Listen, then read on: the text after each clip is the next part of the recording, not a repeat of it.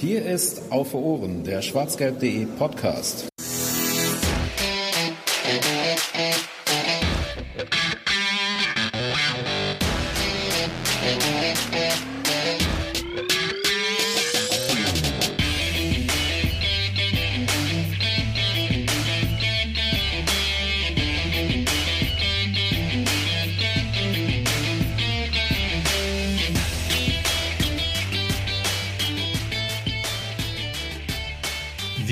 Schreiben den 10. März, Mittwochabend, 19 Uhr.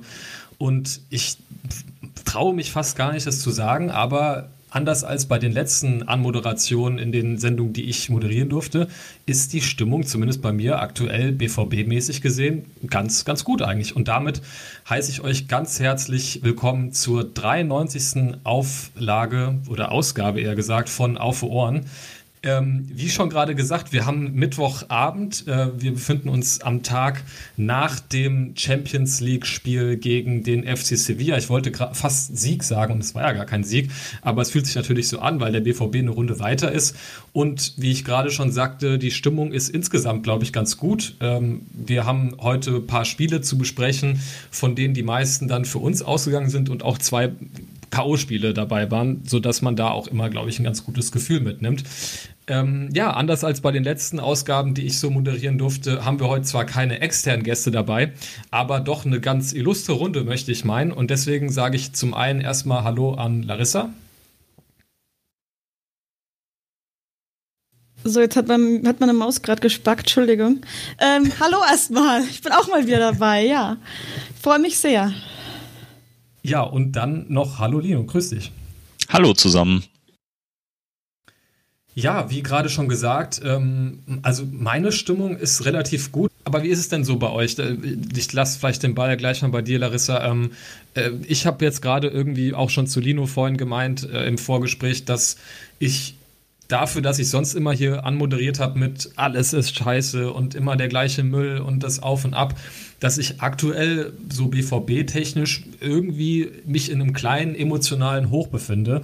Natürlich traut man der Sache äh, wie gewohnt noch nicht so richtig, aber ich äh, würde sagen, so die letzten Wochen, da, da haben wir doch schon Schlimmeres erlebt dieses Jahr. Ich weiß nicht, wie das so bei dir ist, wie du das so erlebt hast aktuell. Oh, nö, da stimme ich dir voll und ganz zu. Das ist durchaus ähm, ganz nett. Was ähm, so passiert zurzeit, ähm, eine oder andere Auf und Ab natürlich, ist nichts perfekt, aber doch ähm, eine Situation, mit der man so als gemeiner BVB-Fan ganz gut leben kann. Ja. Ja, bei mir sieht es eigentlich auch ähnlich aus. Also ähm, ja, auch in der Zeit, wo es nicht gut lief, konnte man sich ja irgendwie als Fan nicht so richtig davon freisprechen, dann doch die Spiele zu gucken, obwohl man dann irgendwie schon ein schlechtes Gefühl hatte. Aber seit dem Sevilla-Hinspiel macht's halt auch einfach wieder Spaß, wenn man sieht, jetzt mit ein paar Ausnahmen, da werden wir vielleicht später nochmal drauf kommen, dass äh, sich die Mannschaft wieder irgendwie mehr zusammengefunden hat und auch offensichtlich ein bisschen mehr kämpft auf dem Platz. Ähm, dann geht man ja schon mal ja optimistischer in so ein Spiel und äh, mittlerweile habe ich auch wieder richtig Bock äh, Fußball zu gucken. Äh, natürlich nicht so sehr wie wenn man ins Stadion gehen könnte, aber äh, immerhin äh, macht man sich nicht äh, mehr Sorgen, dass Borussia einem das Wochenende versaut. Ja, das würde ich auf jeden Fall unterschreiben und ähm, ich muss sagen, dass äh, vor allem gestern Abend bei dem Sevilla-Rückspiel ich meine, so Emotionen, die man dann so vor dem Fernseher erlebt, die können ja in unterschiedliche Richtungen ausschlagen. Mir ist es dann aufgefallen, was, was ich schon länger nicht mehr erlebt hatte, dass ich dann so in diesen letzten zehn Minuten, als dann auch noch der, der Gegentreffer kam, dass ich zum ersten Mal so da saß und gemerkt habe, ui, jetzt geht, also das ist jetzt natürlich keine allzu positive Empfindung, aber ähm, dass mir so richtig die Pumpe ging und die Hände so geschwitzt haben und oh, hoffentlich bringen wir das jetzt noch über die Zeit und so. Ähm, und ja, wie gesagt, das sind jetzt natürlich nicht wahnsinnig positive Gefühle, aber ja doch irgendwie so dieser Nervenkitzel, den man, den man irgendwie gerne dann hat, wenn es dann gut ausgeht beim Fußball. Von daher, da habe ich irgendwie, obwohl ich ja immer auch auch hier in der Sendung ja oft erzählt habe, dass ich das eher ja so ein bisschen distanziert verfolge und so äh, habe ich da zum ersten Mal oder seit langem mal wieder so, vielleicht auch so mit dem Derby, da war es auch ein bisschen ähnlich, so Momente gehabt, wo ich dachte, ja, so, so müsste sich eigentlich Fußball, wenn auch nur vor dem Fernseher, anfühlen. Ähm, ja, keine Ahnung, warum es jetzt gerade so in diese Zeit fällt. Natürlich auch ein bisschen mit dem Erfolg wahrscheinlich zu tun, aber ist mir so bei mir zuletzt ein bisschen aufgefallen. Ja, ich glaube, man ist auch noch so ein bisschen geprägt durch die letzten Wochen, äh, wo man dann oft Gegentore hat kommen sehen. Und ich musste tatsächlich gestern Abend so ein bisschen an das äh, Pokalspiel gegen Paderborn denken, wo wir dann ja wirklich in, in letzter Sekunde noch dieses Tor da bekommen haben äh, zum Ausgleich, was dann zur Verlängerung geführt hat. Und ähm, ich kann deinen Eindruck auch auf jeden Fall teilen. Also ich war gestern auch ziemlich nervös schon in den letzten zehn Minuten, weil ich mir schon dachte, dass wir uns da noch eins fangen und dann, als wir nach dem 2-2 dann nochmal den Ball da in den Strafraum bekommen haben, ähm, da ging bei mir die Pumpe auch ganz schön und äh, da war ich auf jeden Fall erleichtert, als dann der Schlusspfiff kam. Larissa, wie war das bei dir? Ja, auf jeden Fall genauso. Ähm, es war ja schon sehr, sehr kurz vor knapp, ähm, als das 2 zu 2 fiel, aber ich habe mich dann auch so ein bisschen erinnert gefühlt an ein Spiel vor ein paar Jahren, ähm, wo wir dann in ähnlicher Konstellation das Ding halt dann doch noch reingemacht haben, ein zweites Mal oder ein drittes Mal. Und ich hatte sehr viel Angst davor, das Ganze jetzt auf einmal gegen uns ähm, zu erleben. Und dem war ja dann zum Glück nicht so. Ähm, wo wir gerade bei Toren kurz vor Schluss sind, soll ich auch gleich die Amas ähm, ich hätte dich danach gefragt. Also den Amas Querverweis ziehen ja. oder ähm, warten wir noch? Nee, nee, sehr gerne. Das, das passt doch genau zu Stimmungen und was man, wie man, wie man so Fußball lebt. Ich meine, du bist ja sehr privilegiert da, was das angeht. Ja, ihr seid da auch alle eingeladen, herzlich ja, da, stimmt, äh, da reinzukommen. Ja. Das, also ich, ich, ich, wir, wir haben da keine Schranke.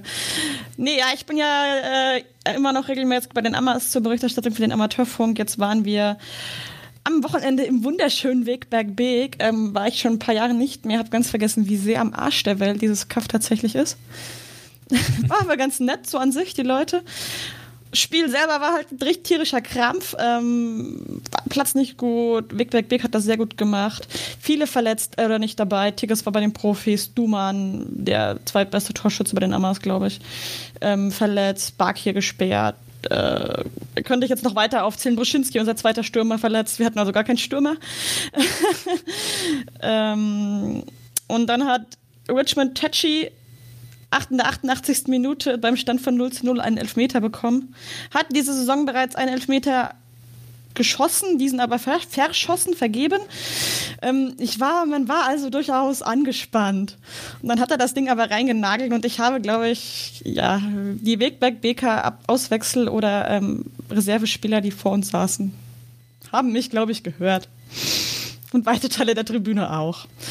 Die ja. ganz unvoreingenommenen Journalisten da auf ja. der Tribüne dann, ne? Ja, die fanden uns auch gar nicht komisch. ja, ähm, man muss dazu auch noch sagen, Wegwerk Weg hatte einen Spieler, der sah nicht nur aus wie Arjen Robben, der fiel auch eins zu eins wie Arjen Robben. Als ich das das erste Mal gesehen habe, ich habe mich bepisst. Und Frisur dann, auch ähnlich? Ja, wirklich eins zu eins. Ich wollte gerade sagen, wenn jemand so aussieht wie Arjen Robben, dann wahrscheinlich ja. wegen der Frisur. Und dann auch ja. beim Fallen so die Hände so hoch und die Beine so abgewinkelt und so super geil. Und das war so das erste Mal, wo sie sich gedacht haben, ja, ich habe heute einen Scheißplatz. Aber ja, ja schön, war schön. Mir geht's gut. Amateure machen Spaß. Machen richtig Spaß diese Saison. Und ja, das stimmt. Die sind ja auch nicht allzu, allzu schlecht unterwegs dieses nee, wir sind ähm, sogar mittlerweile, wenn man sogar mit den Nachholspielen von Rot-Weiß Essen Tabellenführer. Ja, das wird wahrscheinlich wieder die nächste Zweitvertretung, Diskussion geben, aber das soll zumindest ja, nicht heute sein. Ich schon sagen, ich höre sie ähm, schon tippen. Ja, ja, ja genau. Das, äh, das kommt ja dann immer mal wieder. Ähm, ja, schön. Ähm, vielleicht bevor wir so in die Spiele einsteigen, noch so ein paar übliche Infos, ihr kennt das. Ähm, vielleicht vor allem nochmal ein Hinweis auf äh, die Feedback-Funktion, wo wir uns wirklich freuen, dass wir da in letzter Zeit immer wieder ähm, wirklich sehr, sehr interessante Nachrichten auch bekommen. Ähm, ich weiß, dass wir manchmal ein bisschen äh, zerstreut sind, was die Beantwortung angeht und es dann manchmal auch ein bisschen länger dauert, bis ihr da von uns ein Feedback oder vielleicht auch hier über den Podcast dann äh, ja eine entsprechende Rückmeldung bekommt. Aber wir lesen irgendwann auf jeden Fall immer alles und freuen uns wirklich immer über alles und ähm, ob es dann auch Kritik oder irgendwelche Vorschläge am Podcast selbst sind oder einfach ein paar Eindrücke eurerseits, so wie wir uns ja einfach auch nur immer hier hinsetzen und einfach unsere Eindrücke schildern. Das ist alles irgendwie gern gesehen, alles, was wir uns sehr gerne, durch, äh, gerne durchlesen. Und in den letzten zwei, drei Wochen, würde ich jetzt sagen, hatten wir zwei interessante Nachrichten bekommen von Christian und äh, Kibun ähm, wenn ich das richtig zusammenkriege, hatte Christian noch mal was dazu geschrieben zu dem, dass in der letzten Sendung zum Thema Derby und Schalke und wie es bei Schalke so läuft gerade äh, gesagt wurde, dass natürlich auch der Faktor Zuschauer da eine Rolle spielte. Und Christian hatte da so ein bisschen äh, ganz interessante Auszüge aus, ja, ich glaube sogar wissenschaftlichen Forschung uns geschickt, äh, wo man eben genau dieses Phänomen untersucht hat. Ich glaube aber, das war ähm, im US-Sport oder im US-Fußball, wenn ich das richtig zusammenkriege. Und da gab es dann sozusagen das Ergebnis, dass es in dem Sinne nicht einen Heimvorteil gibt aufgrund von Zuschauereinfluss, sondern eher aufgrund äh, des Schiedsrichter-Einflusses ähm, bei der Bevorzugung von Heimmannschaften, was natürlich eine sehr, sehr gelungene Überleitung wäre für das Bayern-Spiel, wo wir sicherlich darüber, über die Schiedsrichterleistung auch mal noch sprechen werden. Aber ähm, genau, und Kibun hat uns eine irrsinnig lange E-Mail geschrieben, die ich mir wirklich zweimal, glaube ich, durchlesen musste, weil einfach so viel äh, Infos drin waren, oder was Infos, war einfach seine Eindrücke, äh, sehr, sehr interessante Sachen geschildert und ich glaube in ganz vielen Punkten auch so sehr äh, dem entsprochen, was wir auch hier oft erzählen, wie wir uns wünschen, wie es mit dem BVB so in nächster Zeit weitergeht und wie man sich da vielleicht strategisch aufstellt. Auch sehr viele Sachen, die sich jetzt rückblicken, nach das ist jetzt glaube ich schon so zwei, drei Wochen her, seine Mail, äh, so sehr bewahrheitet haben. Er hat über die Form von Dahut geschrieben, über den man jetzt natürlich heute auch noch sicherlich reden muss. Von daher daher wirklich vielen Dank an euch beide und auch an alle anderen, die uns immer schreiben. Äh, das ist wirklich was, was wir uns ja, sehr gerne durchlesen und was uns sehr gerne äh, auch sehr weiterhilft, was den Podcast angeht. Und ansonsten, wie gewohnt, ihr könnt uns gerne Bewertung dalassen, ein Abo dalassen bei iTunes, YouTube, Spotify, wo auch immer man äh, auf Ohren hört. Da freuen wir uns immer sehr darüber. Ähm, Ansonsten können wir noch einen kleinen Newsblock machen. Ähm, und da haben wir jetzt hier drei Sachen stehen. Zum einen äh, die Info, dass, oder die offizielle Bestätigung, was ja vielleicht dem einen oder anderen schon so ein bisschen ja nicht klar war, aber was man sich ja schon so ein bisschen überlegt hatte, nämlich, dass ähm, Sebastian Kehl ab 2022 die Nachfolge von Susi Zorg als Sportdirektor antreten wird. Ja, wie gesagt, das äh, glaube ich etwas, was jetzt nicht so super un, ja, so super überraschend kommt. Weiß nicht, äh, Lino, wie hast du das aufgenommen oder wie bewertest du das? Ich meine, da könnte man natürlich auch wieder Stunden drüber reden, über wenn es so darum geht, ja, wie soll der BVB sich in den nächsten Jahren aufstellen? Das ist ja jetzt nicht nur so eine Randnotiz, äh, gerade die Position des Sportdirektors. Weiß ich, hattest du da so initiale Gedanken, als du das gehört hast, dass das jetzt auch sicher dann nächstes Jahr so sein wird? Also überrascht hat es mich keinesfalls. Ich finde es schwierig, das jetzt, ich sag mal, inhaltlich, fachlich zu beurteilen. Äh, ich glaube, wir sind uns alle drei einig, dass Sebastian Kehl ein sehr, sehr cooler, sympathischer Typ ist, der wirklich alles gibt so für den Verein. Das hat er jedenfalls auf dem Platz immer gezeigt, finde ich. Und ähm, er hatte ja auch ähm, ja Erfolg mit uns und deswegen traue ich ihm das an sich schon zu. Ähm, ich finde aber nach wie vor, dass man von Sebastian Kehl so von seiner Arbeit und was da so rauskommt, nicht so viel ja nicht so viel mitbekommt. Wahrscheinlich eben auch, weil er eben noch mehr im Hintergrund arbeitet als Michael Zorg. Und ich glaube, wir müssen ihm da einfach eine Chance geben und erstmal davon ausgehen, dass er es gut macht. Ähm, aber ich glaube, da muss erstmal so ein bisschen Zeit ins Land gehen, ähm, bis wir das tatsächlich irgendwie bewerten können. Oder seht ihr das irgendwie anders? Ja, ich ähm, würde auf jeden Fall zustimmen. Also, äh, was man ja also ich muss sagen, die beiden Sachen, die ich in der Zeit, in der Kehl jetzt diese aktuelle Position innehat, immer gehört habe oder für die er öffentlich zumindest gelobt wurde, wir wissen natürlich jetzt nicht im Detail, wie das hinter den Kulissen läuft, war zum einen, dass er, glaube ich, sehr federführend war, was die ganzen Corona-Maßnahmen bzw. das Corona-Konzept für den BVB anging und äh, da wohl auch eine sehr gute Arbeit gemacht hat. Ähm, und der andere Punkt war ganz am Anfang, glaube ich, dass er Äh, da wurde immer wieder betont, er hätte ja so, so konzeptuell ein Organigramm gemacht und wer welche Funktion wahrnimmt. Also es scheint, als ob er so ein bisschen vielleicht auch einen, ich würde es jetzt mal so, so nennen, so ein bisschen moderneren Arbeitsansatz da an den Tag gelegt hat, als ja, so diese diese, ich sag mal, diese typischen Sportdirektoren, Manager, Riege aus den 90er Jahren, wo man halt irgendwie einfach so sein Geschäft da gemacht hat. Ähm, um das jetzt mal so sehr, sehr, sehr pauschal irgendwie auszudrücken. Von daher, ja, würde ich dir da zustimmen, dass es für mich erstmal so eine, ja, so eine Notiz ist, dass man sagt, okay, da kann man sich jetzt noch nicht so wahnsinnig viel drunter vorstellen. Und natürlich kursieren ja auch immer noch andere Namen. Ähm, in der Öffentlichkeit. Ähm, Sven Mislintat ist natürlich jemand, der immer wieder jetzt da, ähm, ja, da genannt wird, der wohl sich auch mit dem BVB äh, unterhalten wollte oder schon hat. Ich bin nicht ganz sicher, da gab es entsprechende Medienberichte. Ähm, ja, von daher, ich bin da auch mal gespannt, was da kommt. Finde es irgendwie auch total weird, dass das Zorg das auch wirklich so durchzieht auf eine positive Art. Äh, man sieht das ja doch selten, dass so Sportfunktionäre, Manager ja, einfach in einem relativ jungen im Vergleich Alter sagen, so, nee, das, das reicht jetzt, ich muss das nicht mein ganzes Leben lang machen. Da gibt es sicherlich andere Figuren, denen ein früherer Abgang auch ganz gut getan hätte. Ähm, von daher, ja, ich bin gespannt, wie es dann wird. Das ist ja auch wirklich eine Ära, die dann zu Ende geht, was, was Zorg angeht und natürlich auch riesengroße Fußstapfen, die er da äh, hineintritt. Weiß nicht, Larissa, ob du noch da irgendwie Gedanken zu hast, ähm, was, was, was Kehl und Zorg angeht. Nö, bin ich eigentlich voll bei euch. Also ich finde es jetzt aktuell aus der Position, in der wir uns befinden, schwer zu beurteilen. Ähm, okay, das ist ein super Typ, ohne Frage. Man hat halt momentan immer so ein bisschen dieses Bild von ihm, von seinen absolut nichtssagenden Tweets und so vor Augen, was ihn so ein bisschen, finde ich, nicht so gut steht. Ähm, aber trotzdem bin ich jetzt nicht, glaube ich jetzt nicht, dass das ähm, von vornherein eine Vollkatastrophe wird mit ihm als Sportdirektor. Da muss man jetzt einfach, finde ich, auch ein bisschen abwarten, ihm da auch Zeit geben und ja, gucken, was er daraus macht. Ähm, wie gesagt, ist ein guter Typ. Ihr habt ja schon angemerkt, ist einer, der den BVB auch lebt, der da Bock drauf hat auf den Verein und könnte mir schon vorstellen, dass das gut wird fände es auch cool, wenn Mislintat tatsächlich noch mit ins Boot geholt wird, aber ich weiß nicht so ganz. Ich kann mir bei ihm nicht so richtig vorstellen, dass der wirklich Bock darauf hat, ähm, ja, so ins zweite Glied zu rutschen, so ein bisschen. Wäre ja dann wahrscheinlich hinter Kehl. Nicht das richtig. Ja, das habe ich auch habe. gefragt.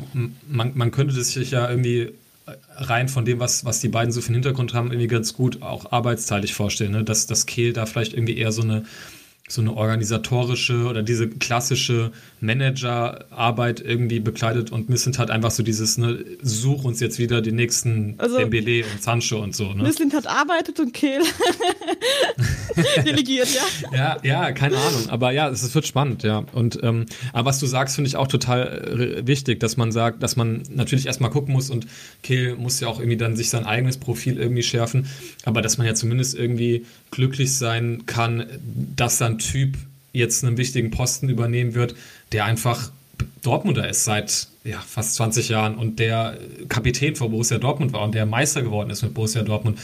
Das ist ja auch, finde ich, was wert und ist ja auch schön, wenn die dann irgendwie nachrücken, diese Leute, und, und dann auch im besten Fall auch, auch was können halt, ja. Der letzte gute Kapitän. Hat sie nicht gesagt. Steile These, aber können wir auch gleich nochmal drüber schwätzen. ähm, ja, vielleicht nächste News, die wir auch ähm, haben, oder zwei sind es dann noch.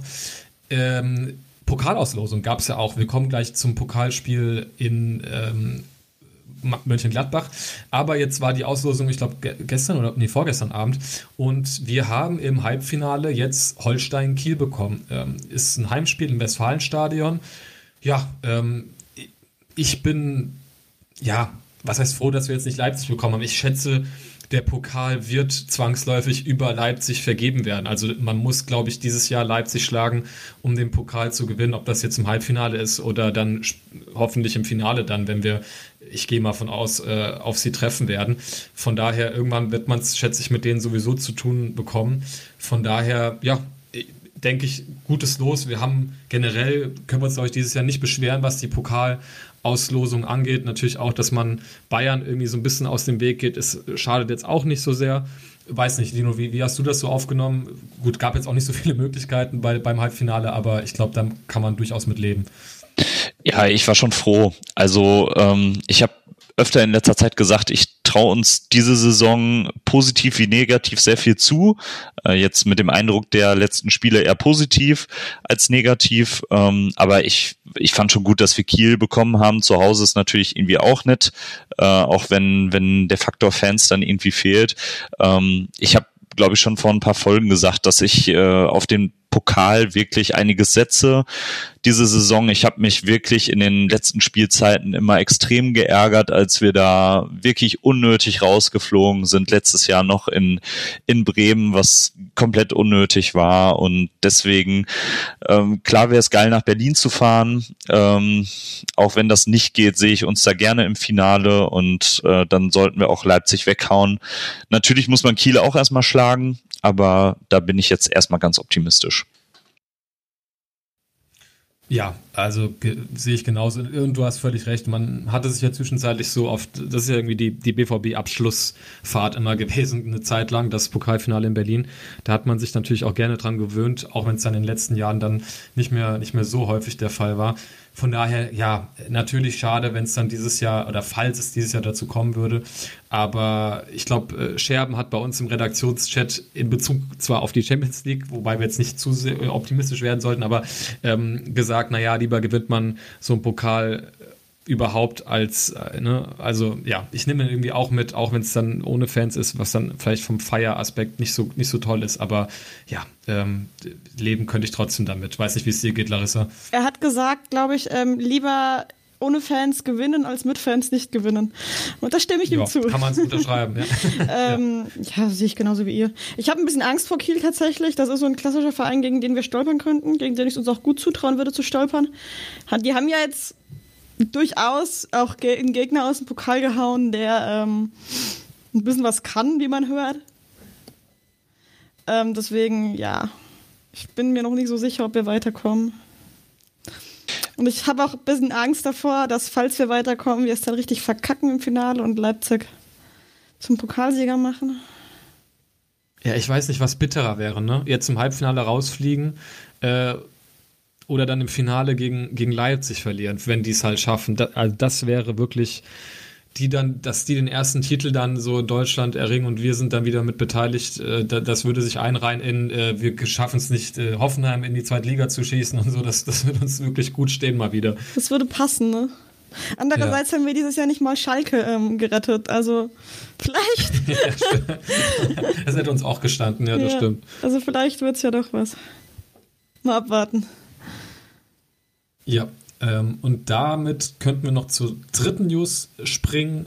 Da geht es so ein bisschen um die verletzten Situation, die ja tatsächlich gar nicht so sehr rosig momentan aussieht. Nämlich äh, werden die meisten, denke ich, mitbekommen haben, spätestens wenn sie äh, gestern Abend Fußball geguckt haben. Sancho wird ja länger ausfallen, wobei ich jetzt da auch nicht so genau weiß, was länger genau bedeutet, aber da klang es schon eher an, als ob wir über mehrere Wochen sprechen.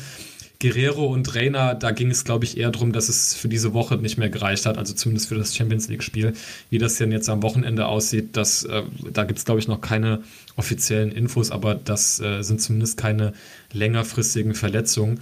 Was natürlich jetzt schon in den Spielen einfach krasse Auswirkungen äh, auf die, auf die Aufstellung gehabt hat. Ich meine, das macht schon einen starken Unterschied, ob man da jetzt mit ähm, ja, Guerrero und Sancho auf einer Seite spielt oder äh, Nico Schulz und, und Torgan Hazard, der gerade von der Verletzung zurückgekommen ist.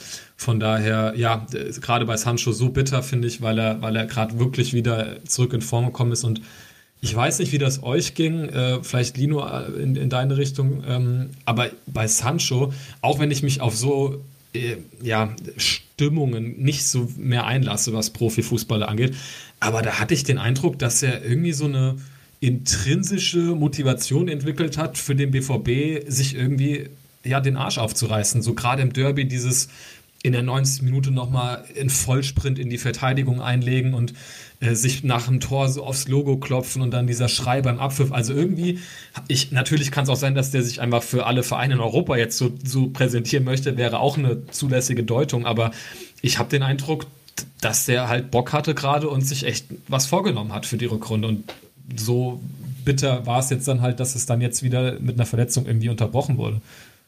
Ja, auf jeden Fall. Also du hast es ja schon gesagt, dass mit dem Logo sollte man jetzt vielleicht auch nicht überinterpretieren, aber ich habe auch so das Gefühl, dass er echt auf so einer Welle gespielt hat. Also eigentlich all das, was wir vor einigen Wochen noch von Jaden Sancho gefordert haben, dass er sich wieder mehr in die Defensivarbeit mit einschaltet, dass er irgendwie wieder mehr an Spritzigkeit zulegt und so. Das alles hat er ja erfüllt und die Zahlen sprechen ja auch wieder für ihn der war ja in letzter Zeit an wirklich vielen Toren beteiligt und äh, ich finde es super schade. Also, dass jetzt Reina und Akanji fehlen, äh, ist zwar auch bitter, aber das können wir, finde ich, aktuell echt gut kompensieren. Äh, Emre Can macht mit ein paar Ausnahmen da auch einen guten Job, wenn er in der Viererkette hinten spielt. Aber Jaden Sancho, das ist schon bitter, vor allem wenn man jetzt drauf guckt, dass man vielleicht ins Pokalfinale kommt und ja irgendwie auch noch auf die Champions League Plätze schielt. Ähm, ja, das ist schon ein bitterer Verlust jetzt.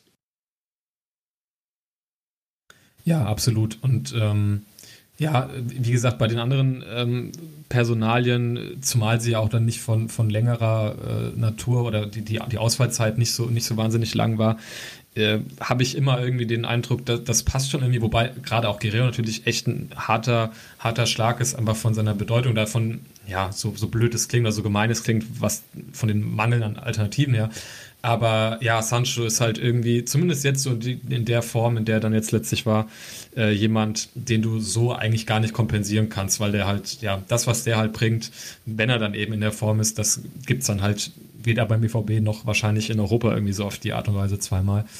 Ja, von daher ähm, äh, ärgerlich. Ähm, aber kommen wir vielleicht mal zu den, äh, oder nach diesen News so ein bisschen zu den Spielen, die wir hier so, vielleicht nicht alle im Detail, aber zumindest mal so ein bisschen grob als äh, Überblick mal behandeln wollen.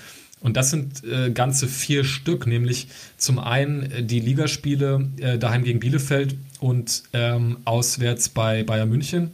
Und dann eben die beiden Spiele in, im DFB-Pokal und äh, in der Champions League auswärts in Gladbach und äh, zu Hause gegen Sevilla.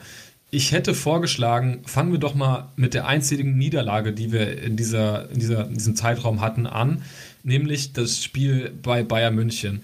Und ich muss sagen, äh, ich habe das äh, in so einem Text, den ich da dazu geschrieben habe, so meine kleine Mini-Kolumne sozusagen, habe ich das mal so in drei äh, Frustpunkte zusammengefasst und drei, ja, sagen wir mal, die Lichtschimmer, die man da so gesehen hat. Und ich muss sagen, wenn man jetzt mal Schiedsrichterentscheidung und ja, wie kann man denn irgendwie ein 2-0 dann doch so aus der Hand geben, mal außen vor lässt, habe ich selten, auch wenn das bei einem 4-2 irgendwie doof klingt, bei einem Auswärtsspiel in München in den letzten paar Jahren dann doch so ein okayes Gefühl mitgenommen. Also ich habe da irgendwie mit dem Spiel relativ schnell meinen Frieden gefunden, weil das doch eines der besten Auftritte da war, was jetzt wirklich dumm klingt, wenn man 4-2 verliert. Aber ich weiß nicht, wie du das gesehen hast, Larissa.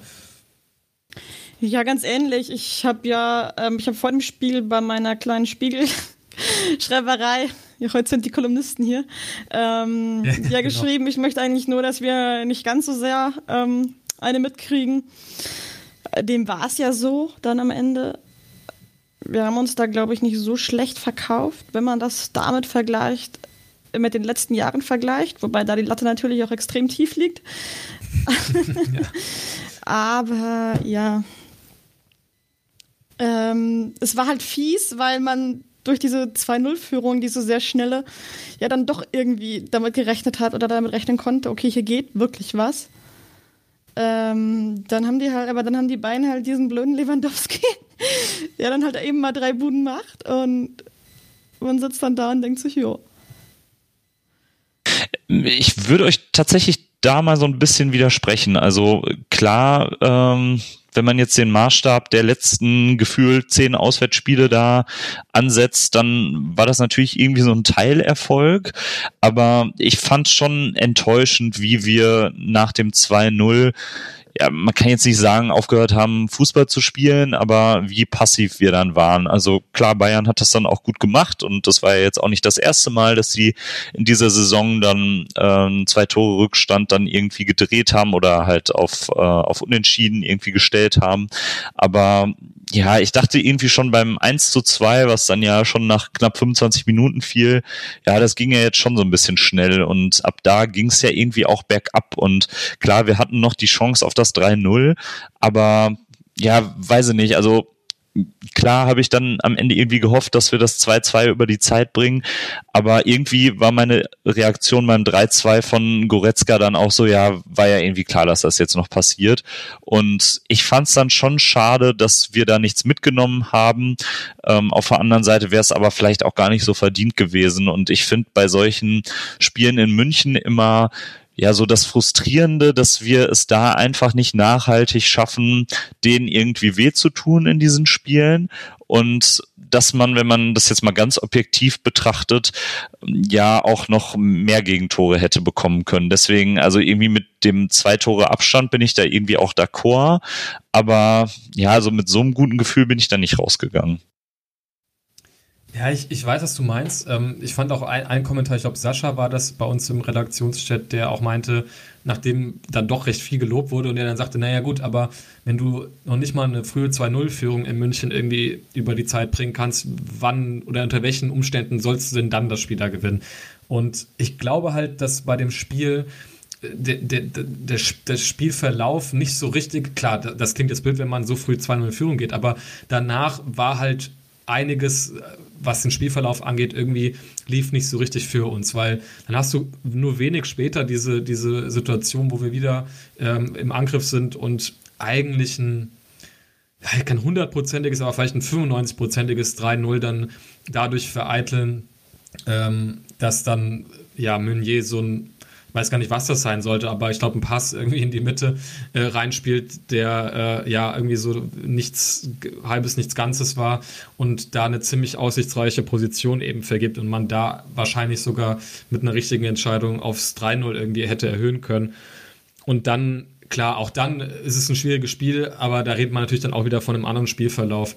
Ähm, was ich auch finde oder wo ich dir auf jeden Fall zustimmen würde, äh, ist halt schade, dass man irgendwie gesehen hat, wie man in der Anfangsphase und dann später auch nochmal in Phasen Ende der ähm, ersten Halbzeit und auch in der zweiten Halbzeit hat man durchaus Momente gehabt, wo man das ganz gut verteidigt hat, wo man es wirklich geschafft hat, sehr hoch zu stehen und Bayern relativ weit vorne zu verteidigen und irgendwie so weit vom eigenen Tor, äh, Tor fernzuhalten.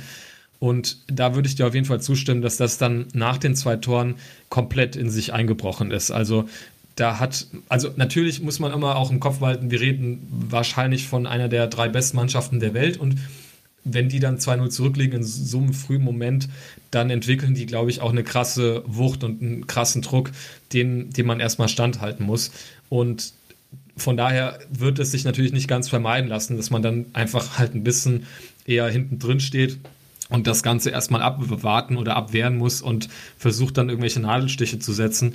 Aber natürlich kann das jetzt auch nicht Plan von Terzic gewesen sein, dass man dann so mit zwei Ketten irgendwie vorm Tor da rumsteht und gar nicht mehr schafft, irgendwie, wenn man dann auch mal in Ballbesitz kommt, das Ganze mal wieder ein bisschen ruhig aufzubauen oder ähm, Bayern noch mal so ein bisschen weiter rauszuschieben halt. Das, das war wirklich nicht gut. Da, da würde ich auf jeden Fall zustimmen. Aber ja, äh, es bin da auch so ein bisschen zweigeteilt. Ich weiß nicht, wenn ich jetzt schon über Spielverlauf und äh, auch Spielglück oder wie man es auch mal nennen mag, reden, äh, geredet habe, ich bin jetzt nie so Fan, irgendwelche Schiedsrichterentscheidungen so durchzuexerzieren, aber Larissa weiß nicht, wie es dir geht. Hast, wie, oder es wurde ja im Nachhinein viel gesprochen über diese ja, zum einen diese eine Situation, wo Chan gefault wurde oder eben nicht. Ich fand, es war kein Foul, wo dann Marco Reus sich auch furchtbar aufgeregt hat nach dem Spiel, da auch eine, irgend so eine Verwarnung oder so vom DFB kassiert hat. Ähm, und in dem Zusammenhang wurden natürlich auch von Chan und von Reus, Chan hat es meiner Meinung nach ein bisschen klüger formuliert, äh, generell so angesprochen, dass viele 50-50 oder er meinte, glaube ich, sogar alle 50-50 Situationen immer äh, in die Bayern-Richtung gegangen sind und dass das irgendwie den Spielfluss zerstört und so. Weiß nicht, wie, wie, wie, also ich glaube, da kannst du zehn Leute fragen und kriegst zehn unterschiedliche Meinungen, wie man das so selbst empfindet. Ich bin da eher so weniger auf dieser Schiene, dass ich mich da so sehr benachteiligt fühle, auch wenn ich den Punkt schon sehe irgendwie. Ja gut, dieses ähm, Bayern-Vorteil, das ist jetzt nichts Neues, ne? Ähm, dass man darüber redet, das ist ja dieser Vorwurf, ähm, existiert ja schon Wahrscheinlich seit es die Bayern gibt. ähm, Und der kommt ja auch irgendwo her. Äh, ich muss aber ganz ehrlich zugeben, da ich das Spiel nicht komplett gesehen habe, kann ich, möchte ich mich jetzt auch nicht aus dem Fenster lehnen und mich da jetzt irgendwie zu irgendeiner Beurteilung hinreißen lassen. Ich finde es relativ dünnhäutig, ähm, dass man auf eine Bemerkung von Marco Reus so reagiert hat. Ähm, jetzt, ob die jetzt klug war, ähm, das ist ein anderer Punkt. Aber ähm, ja, es war jetzt auch nichts er hat jetzt ja, also es war jetzt, fand ich, nichts ähm, Schlimmes, was er gesagt hat. Es war jetzt, er hätte sich vielleicht verkneifen sollen. Andererseits war es auch ein sehr emotionaler Moment in dem Moment. Ähm, wir fordern immer wieder nach Leuten, die ähm, nicht nur das sagen, was, ähm, was ihnen vorgesagt wird, sondern die halt auch mal ihre Meinung raushauen und auch mal ein bisschen emotionaler reagieren, auch wenn das halt jetzt vielleicht nicht immer ähm, so hundertprozentig das ist, was man hören möchte oder was ähm, sich ähm, gut klingt, sag ich mal. Und dann da so ein Geschiss drum zu machen, um so einen dummen Spruch, ähm, ja, das ist schon, das fand ich sehr dünnhäutig.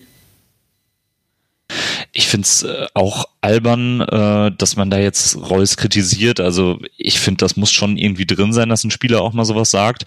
Ähm, ich kann auch verstehen, dass, dass ihn die, die Szenen da gestört haben, glaub aber auch, ähm, dass so oder so, muss man leider so sagen, der Sieg für Bayern irgendwie verdient war. Ähm, vielleicht nochmal, um auf diesen Bayern-Bonus zu sprechen zu kommen. Ich habe aus den letzten Jahren einige Szenen im Kopf, wo es für mich um einiges deutlicher war. Also ich finde immer das Paradebeispiel ist Pokalfinale 2016, wo Ribery Castro ins Auge fasst und der Schiedsrichterassistent steht daneben und gibt beiden gelb. Also da denke ich mir schon, okay, was war da denn los? Wenn man da jetzt mal ganz objektiv drauf guckt, gibt's da nur eine Meinung. Ähm, und das steht für mich noch auf einer anderen Stufe. Ähm, aber ich kann den Ärger auf jeden Fall verstehen. Der hat ihm ja sogar die Hand aus dem Auge von Castro gezogen. Also, das, er wird es gesehen haben wahrscheinlich. Ja. Dass er das nicht gesehen hat, ist sehr, sehr unwahrscheinlich. Ja. ja.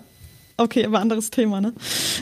ja, also ich, ich, ich würde euch da auf jeden Fall zustimmen ich fand es halt nur, dass, ähm, und, und um Gottes Willen, Larissa hat völlig recht, äh, meiner Meinung nach, dass man äh, nach dem Spiel, wenn da jemand vom Platz kommt, nach so einem äh, emotionalen Spiel, äh, Spitzenspiel gegen Bayern und so, dass man da jetzt, wenn der jetzt nicht Gott weiß, was für schlimme Sachen sagt, dass man da so eine Aussage wie Reus, der dann, ne, also in dem Moment, wo er es gesagt hat und dann wurde äh, nach dem Motto, ja, die, die, die andersrum wäre es so und so gewesen, und dann wird nachgefragt und er will das gar nicht mehr begründen, sondern sagt nur noch, ist so, dann merkt er wahrscheinlich selbst, ja, okay, ich will jetzt zwar nicht davon abrücken, weil man dann doch irgendwie wahrscheinlich zu stolz und zu stur ist, aber man merkt dann vielleicht auch, okay, hätte man vielleicht auch anders formulieren können, aber daraus dann jetzt so eine Debatte zu machen, finde ich auch total übertrieben.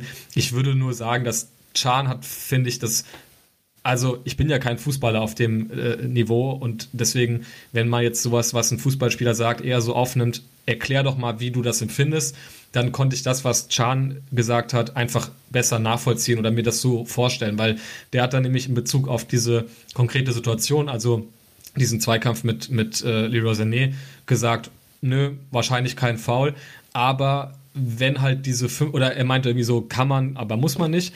Und meinte dann aber ergänzend, naja, aber wenn halt diese 50-50 Sachen immer oder überwiegend in eine Richtung ausfallen, dann zerstört das halt so den Spielfluss von einer Mannschaft, äh, von einer Mannschaft und, und macht es halt schwieriger. Und da, also das konnte ich halt total nachvollziehen, was er damit meint, dass man sagt, ähm, das sind nicht immer halt Entscheidungen, die total klar sind und damit auch keine klare ja, Benachteiligung des einen oder Bevorzugung des anderen, sondern eher, dass halt das einfach diesen Spielverlauf irgendwie so ein bisschen unterbricht und ähm, in manchen Situationen, auch wenn es dann vielleicht nur eine Kleinigkeit ist, dann doch einen Unterschied machen kann. Wobei auch da, also in den Momenten wünsche ich mir halt, dass nicht irgendwie der, der Sprint abgebrochen wird und erstmal sich vor dem Schiedsrichter irgendwie aufgebaut wird, sondern dass man halt sofort ins Gegenpressing geht und, und da dann seinen Frust sozusagen rauslässt. Das würde ich mir in so Situationen äh, dann eher wünschen, als dann irgendwelche Schiedsrichterdiskussionen, also zumindest auf dem Platz äh, anzufangen. Aber ja, also ich glaube, wie gesagt, da, da äh, kann man sehr geteilter Meinung sein, aber ähm, ja, wenn man dann irgendwie am Ende über, weiß ich nicht, 27 zu 4 Torschüsse redet, dann, und auch Terzic hat das, finde ich, vernünftig gesagt, er meinte, das war ein Grund, der nicht so in unsere Karten gespielt hat, aber bestimmt nicht der entscheidende Grund, warum man dann das Spiel 4-2 verliert.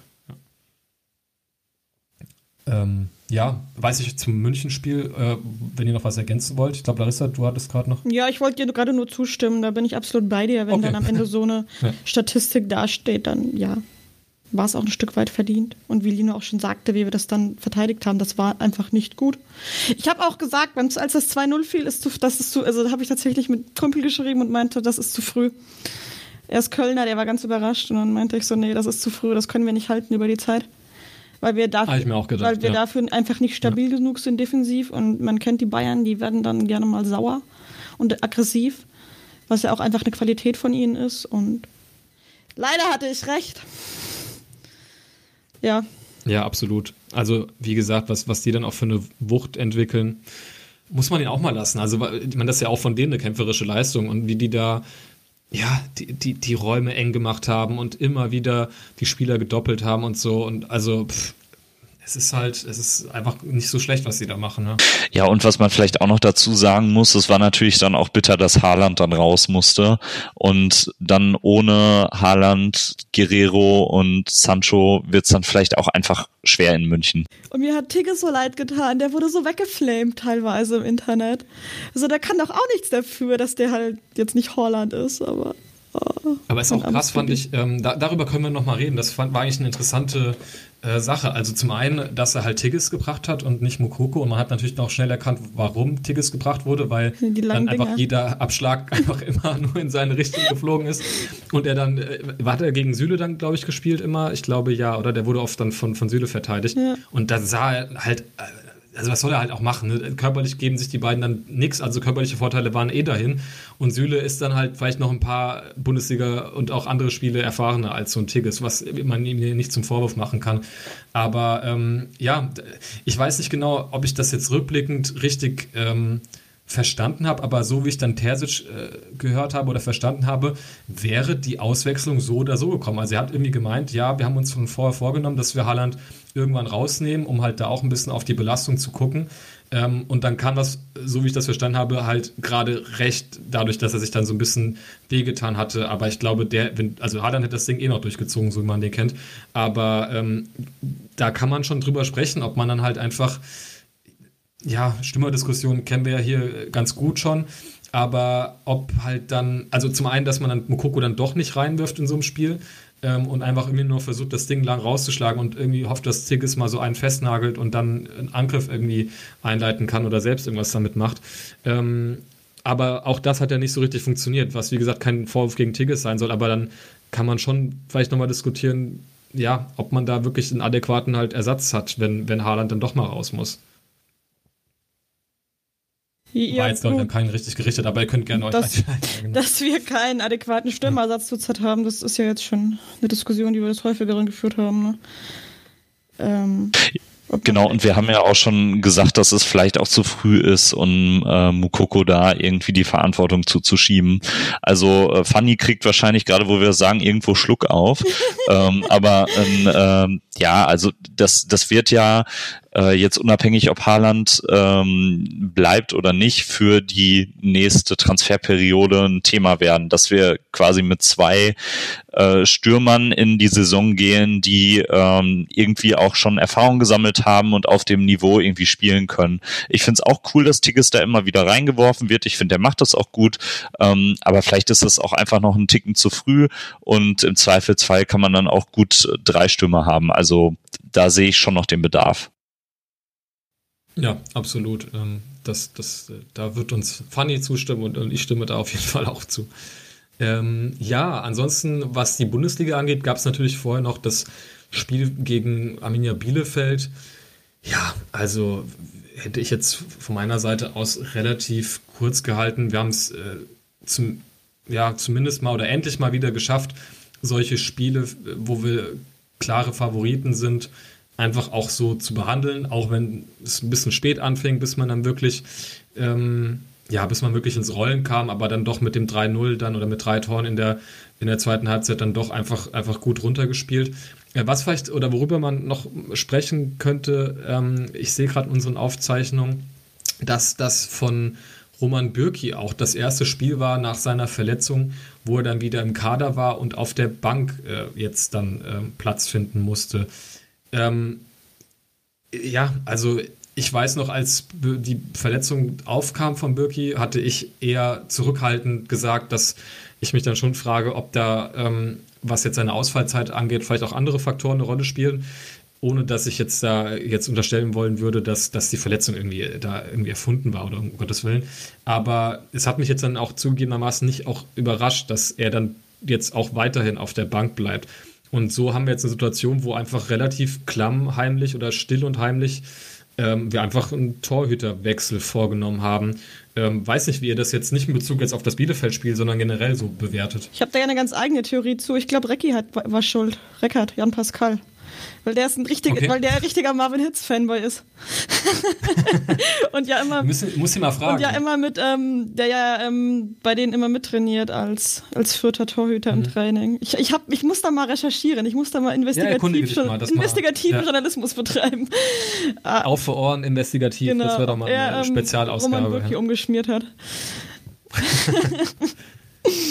Ja, ich weiß nicht, Lino, wie, wie siehst du das? Also, ähm, ich meine, man kann jetzt auch, auch in Anbetracht, finde ich, der Leistung gestern Abend gegen Sevilla, ähm, ich fand, also anfangs habe ich bei Hitz schon so gedacht, naja, äh, die können ja eigentlich relativ ähnliche Dinge und ähnliche Dinge können sie auch wiederum nicht. Aber pff, ja, also ich glaube, jetzt kann man sich halt auch nicht so drüber beschweren. Oder Hitz macht das, vor allem gestern Abend hat er das halt richtig gut gemacht, ne? Ja, finde ich auch. Also manchmal denke ich auch, vielleicht wird da zu viel äh, rein interpretiert. Ähm, man muss es ja auch mal so sehen, Bürki war ja jetzt schon ein paar Spiele raus. Natürlich hat er vorher nicht prall gespielt, ähm, aber Hitz hat es dann irgendwie auch, auch gut gemacht und ist jetzt irgendwie auch eingespielt. Und dann ist es vielleicht auch die logische Konsequenz, dass er spielt. Er hat es gut gemacht, er gibt irgendwie der Mannschaft Sicherheit. Also warum nicht damit weitermachen? Also vielleicht ist es einfach so ein recht logischer Schritt. Ähm, es dürfte, glaube ich, allen klar sein, dass die beiden jetzt qualitativ nicht, wer weiß, wie weit auseinander sind. Und deswegen vielleicht muss sich jetzt äh, Roman Bürki damit auch so ein bisschen abfinden, dass jetzt für den Rest der Saison Marvin Hitz da drin steht, weil er jetzt einfach der Torwart ist, der in der Mannschaft drin ist und dann kann ich auch Terzic verstehen, wenn er sagt, das ändern wir jetzt nicht. Also für mich ist das eher so ein logisch rationaler Schritt und da habe ich auch erstmal nichts gegen. Ähm, was ich gerne noch allgemein zum Spiel loswerden würde, ich hatte in der letzten Ausgabe das so ein bisschen als äh, Knackpunktspiel betitelt und da würde ich auch in der Bewertung so ein bisschen bisschen dabei bleiben. Also ich glaube, hätten wir das verloren, dann ähm, wäre es vielleicht doch noch mal in eine ganz andere Richtung gegangen. Aber Georg, du hattest gerade schon gesagt, da haben wir eben bewiesen, dass wir auch gegen so Gegner, wo wir ja in dieser Saison schon massig gegen gestolpert sind, ähm, da haben wir eben irgendwie einfach die Punkte geholt, sind dann gut aus der Pause gekommen, haben drei Tore geschossen und ich glaube, dass uns das wirklich sehr geholfen hat in der Vorbereitung für diese drei ja schon schwereren Spiele jetzt in der letzten Woche und ähm, deswegen war das, glaube ich, einfach ein wichtiger Schritt. Ja, ich glaube, das macht auch mit so einer Mannschaft was, wenn du merkst, ähm, es war ja immer so nach jedem Spiel, dann auch nach dem Derby, klar, man hat sich dann gefreut und es war aber immer auch so in den Interviews so, okay, wir müssen jetzt weiter arbeiten, müssen jetzt dranbleiben. Und ich glaube, das kann so einer Mannschaft, also dass du so ein Spiel wie dann in Sevilla, wo du 3-2 gewinnst, dass es natürlich der Mannschaft einen riesigen Schub gibt, das ist völlig klar. Aber ich glaube, es macht mit so einer Mannschaft auch wirklich extrem was, wenn die diese unangenehmen Spiele gegen Mannschaften aus dem unteren Tabellendrittel, ähm, wenn man die souverän runterspielt. Ich glaube, das gibt dir auch auf eine andere Art auch nochmal extrem viel Selbstbewusstsein, dass du halt merkst, okay, auch bei den Aufgaben, wo wir nicht irgendwie auf der größten Bühne und vor den vor den größten äh, vor der größten Zuschauerzahl, zumindest vor dem Fernseher äh, sitzen und jeder sich irgendwie auch präsentieren kann, auch da machen wir oder spielen wir unseren Stiefel irgendwie souverän runter. Ich glaube, das äh, stimme ich dir völlig zu, ist, ist wirklich ähm, total wichtig. Vielleicht noch so ein Satz zu der ähm, Torwartgeschichte oder zu, zu, zu Terzic im Allgemeinen. Ich finde, wenn man jetzt mal so ein bisschen durch den Kader blickt und sich das alles mal anguckt, ich finde eine große Leistung von Terzic, abseits davon, dass er halt einfach ein unglaublich sympathischer Typ ist und auch so in den Dingen, die er so nach den Spielen sagt, da kommen wir vielleicht beim, beim Gladbach-Spiel nochmal zu, wo er, finde ich, eines der besten Zitate in diesem Jahr gebracht hat äh, von BVB-Verantwortlichen. Ähm, also man merkt, dass der Typ gerne hier ist und dass er irgendwie Borusse ist. Was ich aber total beeindruckend finde, ist, wie er verschiedene Personalsituationen einfach geregelt hat, weil wir haben jetzt einen Torwartwechsel irgendwie vollzogen und so nüchtern, wie du das gerade beschrieben hast, so nach dem Motto, das ist jetzt gerade eine logische, nüchterne Entscheidung, so wurde es ja auch irgendwie in der Öffentlichkeit dann letztlich transportiert. Ähm, genau das Gleiche finde ich, muss man jetzt mal sehen, wie es in den nächsten Spielen läuft. Da wird vielleicht auch noch ein bisschen rotiert, aber auch die Personalie Julian Brandt ist mir ehrlich gesagt aufgefallen, wo man wo wir irgendwie schon gefühlt die ganze seit Monaten sagen, es ist nicht mehr so richtig nachvollziehbar, dass er, dass er einfach noch Spielzeit bekommt, weil man da, also, das ist wirklich einer der wenigen Spieler, da würde ich sogar jetzt mittlerweile Nico Schulz vorhin sehen, wo ich wirklich gar nichts sehe, wenn, wenn der auf dem Platz steht. Also, das Talent ist klar immer irgendwie da und so, aber da sehe ich halt nie irgendwas an Einsatz, an, an Bereitschaft, in Zweikämpfe zu gehen. Ähm, und äh, da ist es mir dann schon aufgefallen, dass er in den letzten Spielen dann doch viel, viel weniger Spielzeit gesehen hat, als dann vielleicht noch so in den Wochen davor oder auch vor Weihnachten oder auch vor allem unter Favre. Ähm, und gestern dann auch keine Minute gespielt und so. Auch das finde ich ist finde ich halt irgendwie beeindruckend, dass, dass der Terzic, dem man vielleicht auch irgendwie anfangs nachgesagt hat, naja, der ist irgendwie 38, ist ein junger Kerl, ist jetzt in die Situation reingerutscht bei einem großen Verein, und der ist halt irgendwie so der Nette, der das jetzt vielleicht nicht so richtig moderieren kann und managen kann. Und der trifft aber eigentlich so hinter den Kulissen, ohne dass viel öffentlich drüber diskutiert wird, ziemlich harte Personalentscheidungen. Nicht hart im negativen Sinn. Ich glaube, bei, bei, dem ist immer für jeden eine Tür offen, wer halt eben die Leistung bringt. Aber das trotzdem so durchzuziehen oder auch mal Marco Reus mal ein Spiel auf die Bank zu setzen, ich finde, das sind alles Entscheidungen von ihm, die, die ich also da wächst mein Respekt vor dem Typ immer, immer mehr, ähm, dass einfach ohne große Öffentlichkeit und es scheint ja dann auch so zu sein, als ob er es irgendwie auch schafft, das intern so zu moderieren, dass es da bestimmt sind die nicht glücklich, jetzt so ein, so ein Roman Birki oder auch ein Julian Brandt, aber dass halt auch einfach kein Stunk nach außen irgendwie kommt. Von daher, irgendwie gefällt mir das gerade am allermeisten, wenn ich so über die Arbeit von Terzic nachdenke. Weiß nicht, wie, wie euch das so geht. Also ich finde, das ist irgendwie auch einfach ein Typ zum Gern haben. Also ich finde den unfassbar sympathisch, cooler Typ und das Wichtigste, du hast es auch schon gesagt, man merkt einfach, äh, dass er selbst auch BVB-Fan ist und dass ihm das wirklich wichtig ist, was wir da auf dem Platz zeigen, was wir für Ergebnisse einfahren, dass das auch wirklich irgendwie so in seinem Inneren drin ist, dass er Bock hat, Spiele mit uns zu gewinnen und ähm, das macht einen schon so ein bisschen stolz. Also klar, das klingt jetzt irgendwie so emotional, aber ähm, ich freue mich schon, wenn ich den nach dem Spiel irgendwie da lächeln sehe und äh, wenn er dann irgendwie sagt, dass er froh ist, wie wir als Mannschaft zusammengearbeitet haben. Ich nehme dem das vollkommen ab und das finde ich einfach, finde ich einfach super. Ähm, vielleicht noch kurz zu Julian Brandt. Ich finde es echt schade, weil ich mag ihn irgendwie so als, als Typen. Ich finde, der wirkt in Interviews immer äh, echt nett so. Also ich glaube, das ist, ist ein guter Typ. Aber ich habe in den letzten Spielen... Analysen. Also was der manchmal nach dem Spiel so erzählt, was da schiefgelaufen ist und es dann selbst aber mit immer gemacht hat, das ist unglaublich. Also der kann das immer sehr gut begreifen, was da eigentlich so falsch läuft, wenn ja, es falsch läuft. Ja, absolut. Und ich dachte auch schon wirklich, ich dachte schon wirklich oft, okay, und warum hast du es nicht anders gemacht? Ne? Also ich habe in den letzten Spielen wirklich regelmäßig gedacht, okay, das ist kein Spiel für Julian Brandt. Also wenn wir uns jetzt mal die letzten vier Spiele, über die wir jetzt heute sprechen, jetzt so vor Augen führen, da hatte ich in keinem Spiel das Gefühl, okay, jetzt hätte ich aber gerne mal einen Julian Brandt auf dem Platz, ja. der da irgendwie mal noch einen anderen Akzent setzt. Also gegen Bayern hat ja zum Beispiel Bellingham nicht gestartet, da dachte ich schon so durch den Eindruck der letzten Wochen, den könnte man jetzt gut noch mal reinbringen, weil der wirklich Bock hat und vor der Abwehr da noch ein paar Dinge abräumt. Aber es tut mir einfach leid, aber ich sehe einfach Julian Brandt im Moment nicht als Faktor in unserer Mannschaft, der uns da wirklich adäquat weiterhilft und Vielleicht kriegt er jetzt gegen, was steht jetzt an Hertha und Köln, mal wieder eine Chance. Ich würde es ihm gönnen, aber ähm, also die Leistung aus den letzten Wochen spiegelt das nicht wieder. Ja, also stimme ich dir völlig zu. Also, ja, also tut mir auch für ihn irgendwie leid, ähm, aber da, da, muss man halt wirklich sagen, wenn man das so seine Zeit beim BVB ansieht, ähm, klar, wir haben jetzt gerade jetzt erleben wir mit Moderhut äh, einen Spieler, der wirklich unglaublich lang gebraucht hat, bis es irgendwie mal irgendwie ins Laufen kommt. Und ähm, Terzic hat ja auch gestern Abend nach dem Spiel nochmal dazu was gesagt, weil es da irgendwie scheinbar Gerüchte gab, äh, die hätten einen ziemlichen, ja, die hätten sich mal ziemlich vernünftig unterhalten, sagen wir es mal so. Ähm, und er meinte, klar, natürlich haben wir uns unterhalten und über grundsätzliche Dinge hat er, glaube ich, das genannt, gesprochen.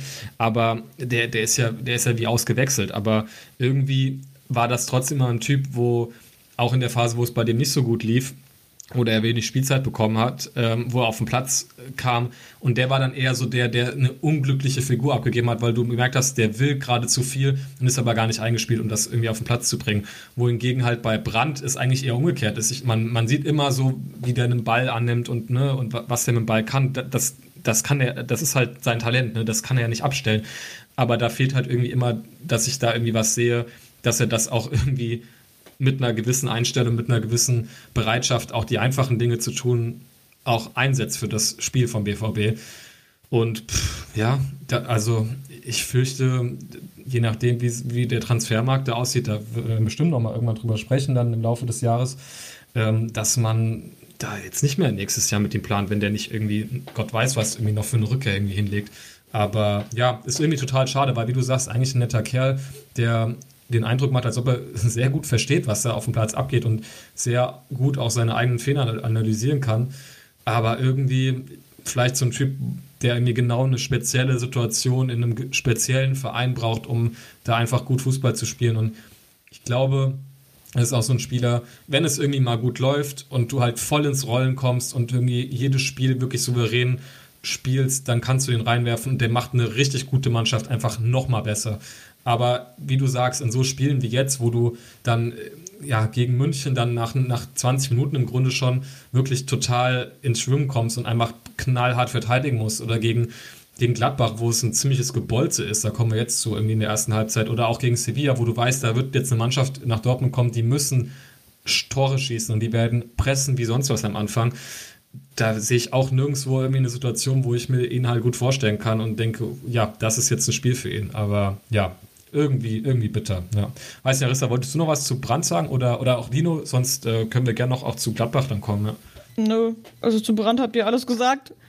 Ich hätte höchstens noch was zur Torwartgeschichte, aber müssen wir jetzt auch nicht drüber reden. Ja, gerne, ja. Ich, hab, ich bin nur sehr gespannt, ähm, wie wir das in Zukunft machen werden, wenn wir jetzt schon über die Saison hinausdenken werden. Ich bin eigentlich zu 100% sicher, dass wir nicht mit Roman Birki weitermachen werden.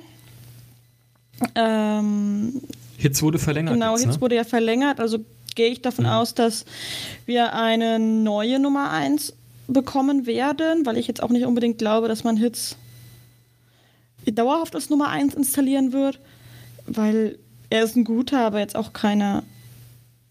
Er ist, ein, er ist halt ein, er ist halt ein, also er ist okay, aber jetzt kein Ausreißer nach oben, sage ich mal.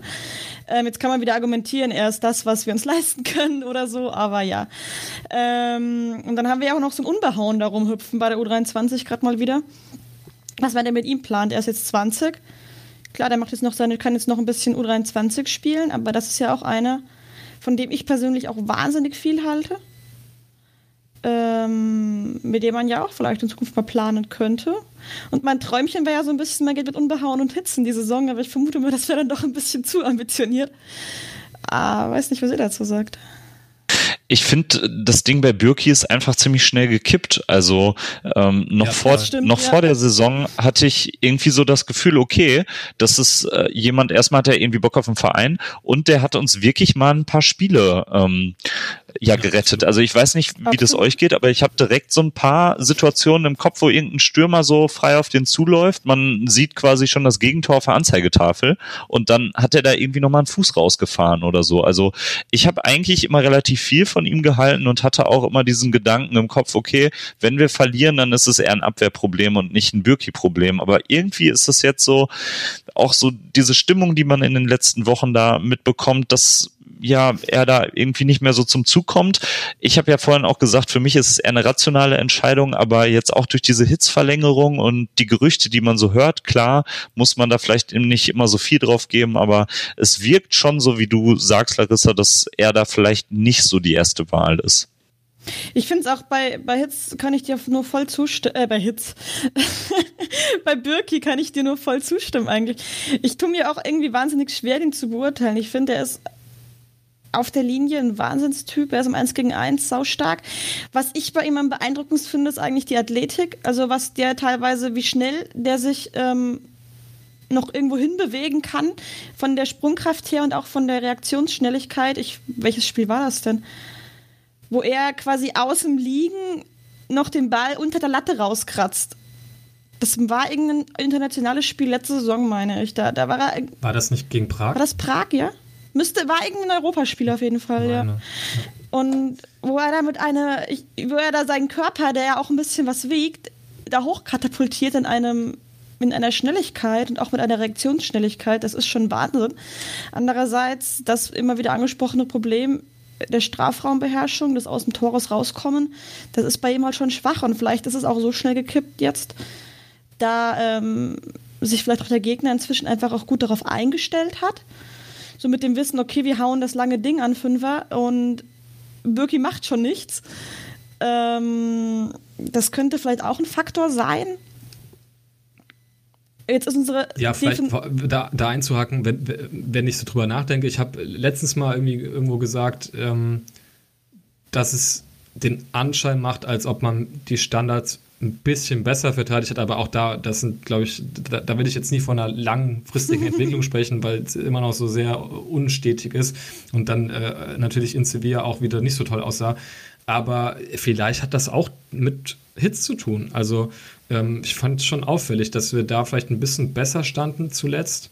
Ähm, und vorhin hatte ich ja noch so gesagt, also grundsätzlich würde ich schon sagen, dass die relativ ähnliche Stärken und Schwächen haben, aber jetzt, hier, wo du auch das gerade gesagt hast und länger ich drüber nachdenke, vielleicht könnte man schon sagen, dass Hitz da im, im Strafraum, äh, in der Strafraumbeherrschung doch ein Ticken irgendwie noch, noch vor ist. Ähm, aber genau, ich wollte jetzt nicht unterbrechen, aber das, das fiel mir da auch dazu ein, dass ich mir da so ein bisschen drüber Gedanken gemacht habe, ohne ich jetzt ein krasses Ergebnis irgendwie zu hätte. Jetzt habe ich tatsächlich vergessen, was ich sagen wollte. Ich glaube, ich wollte einfach nochmal den Schwenk zu unserer Defensive, dass die jetzt nicht unbedingt sattelfest ist und dann ähm, Torhüter, der dann auch wenig dazu beiträgt, weil er halt nicht rauskommt, das dann Ganze natürlich auch nochmal ähm, verstärkt. Ja. Unterhauen macht das übrigens nicht schlecht mittlerweile mit dem Rauskommen. Vielleicht sollte man den, ähm, den Tom mal, ähm, also den Torwarttrainer der U23 mal für, einen, für ein Seminar nach oben schicken. ja, man merkt schon, wen du da gerne sehen würdest. Auf jeden Fall. Aber die. Wahnsinnig Bock darauf, dass mal wieder ein, einer von unseren Jungs da, ähm, also von der, der ist ja wirklich eigene Jugend, der Luca Unbehauen, ähm, ein bisschen arroganter Bastard, aber doch eigentlich ein netter. und es wird, ich fände es einfach schön, wenn, wenn da einer von unseren eigenen Jungs mal wieder im Kasten stünde, der Profis. Wobei, das ist ja auch wirklich einer, dem man das, was man zumindest in den letzten Jahren gehört hat, absolut zutraut. Ähm, von dem ist man ja schon sehr überzeugt. Zumindest war das so. Wie es aktuell ist, kann ich nicht beurteilen, habe ich lange mit keinem drüber gesprochen. Aber er wurde noch nicht von Ingo Preuß durchbeleidigt am Rande, was jetzt auch schon, womit er seinen Vorgängern schon was voraus hat. Ja, ich meine, ähm, ich habe jetzt auch eine, eine, schöne Überleitung, außer er wollte jetzt noch was sagen. Okay, passt auf. Ähm, hängt natürlich auch davon ab, wie der neue BVB-Trainer im Sommer das auch sieht oder handhaben will. Und damit wären wir beim Spiel in Gladbach im Pokal, äh, welches der BVB 1 zu 0 gewinnen konnte. Ähm, was für eine Überleitung. Ja, wow, ne? Also sehr nah die. Ja, ich würde jetzt auch mal auf Holz ähm, klopfen, also die war gut.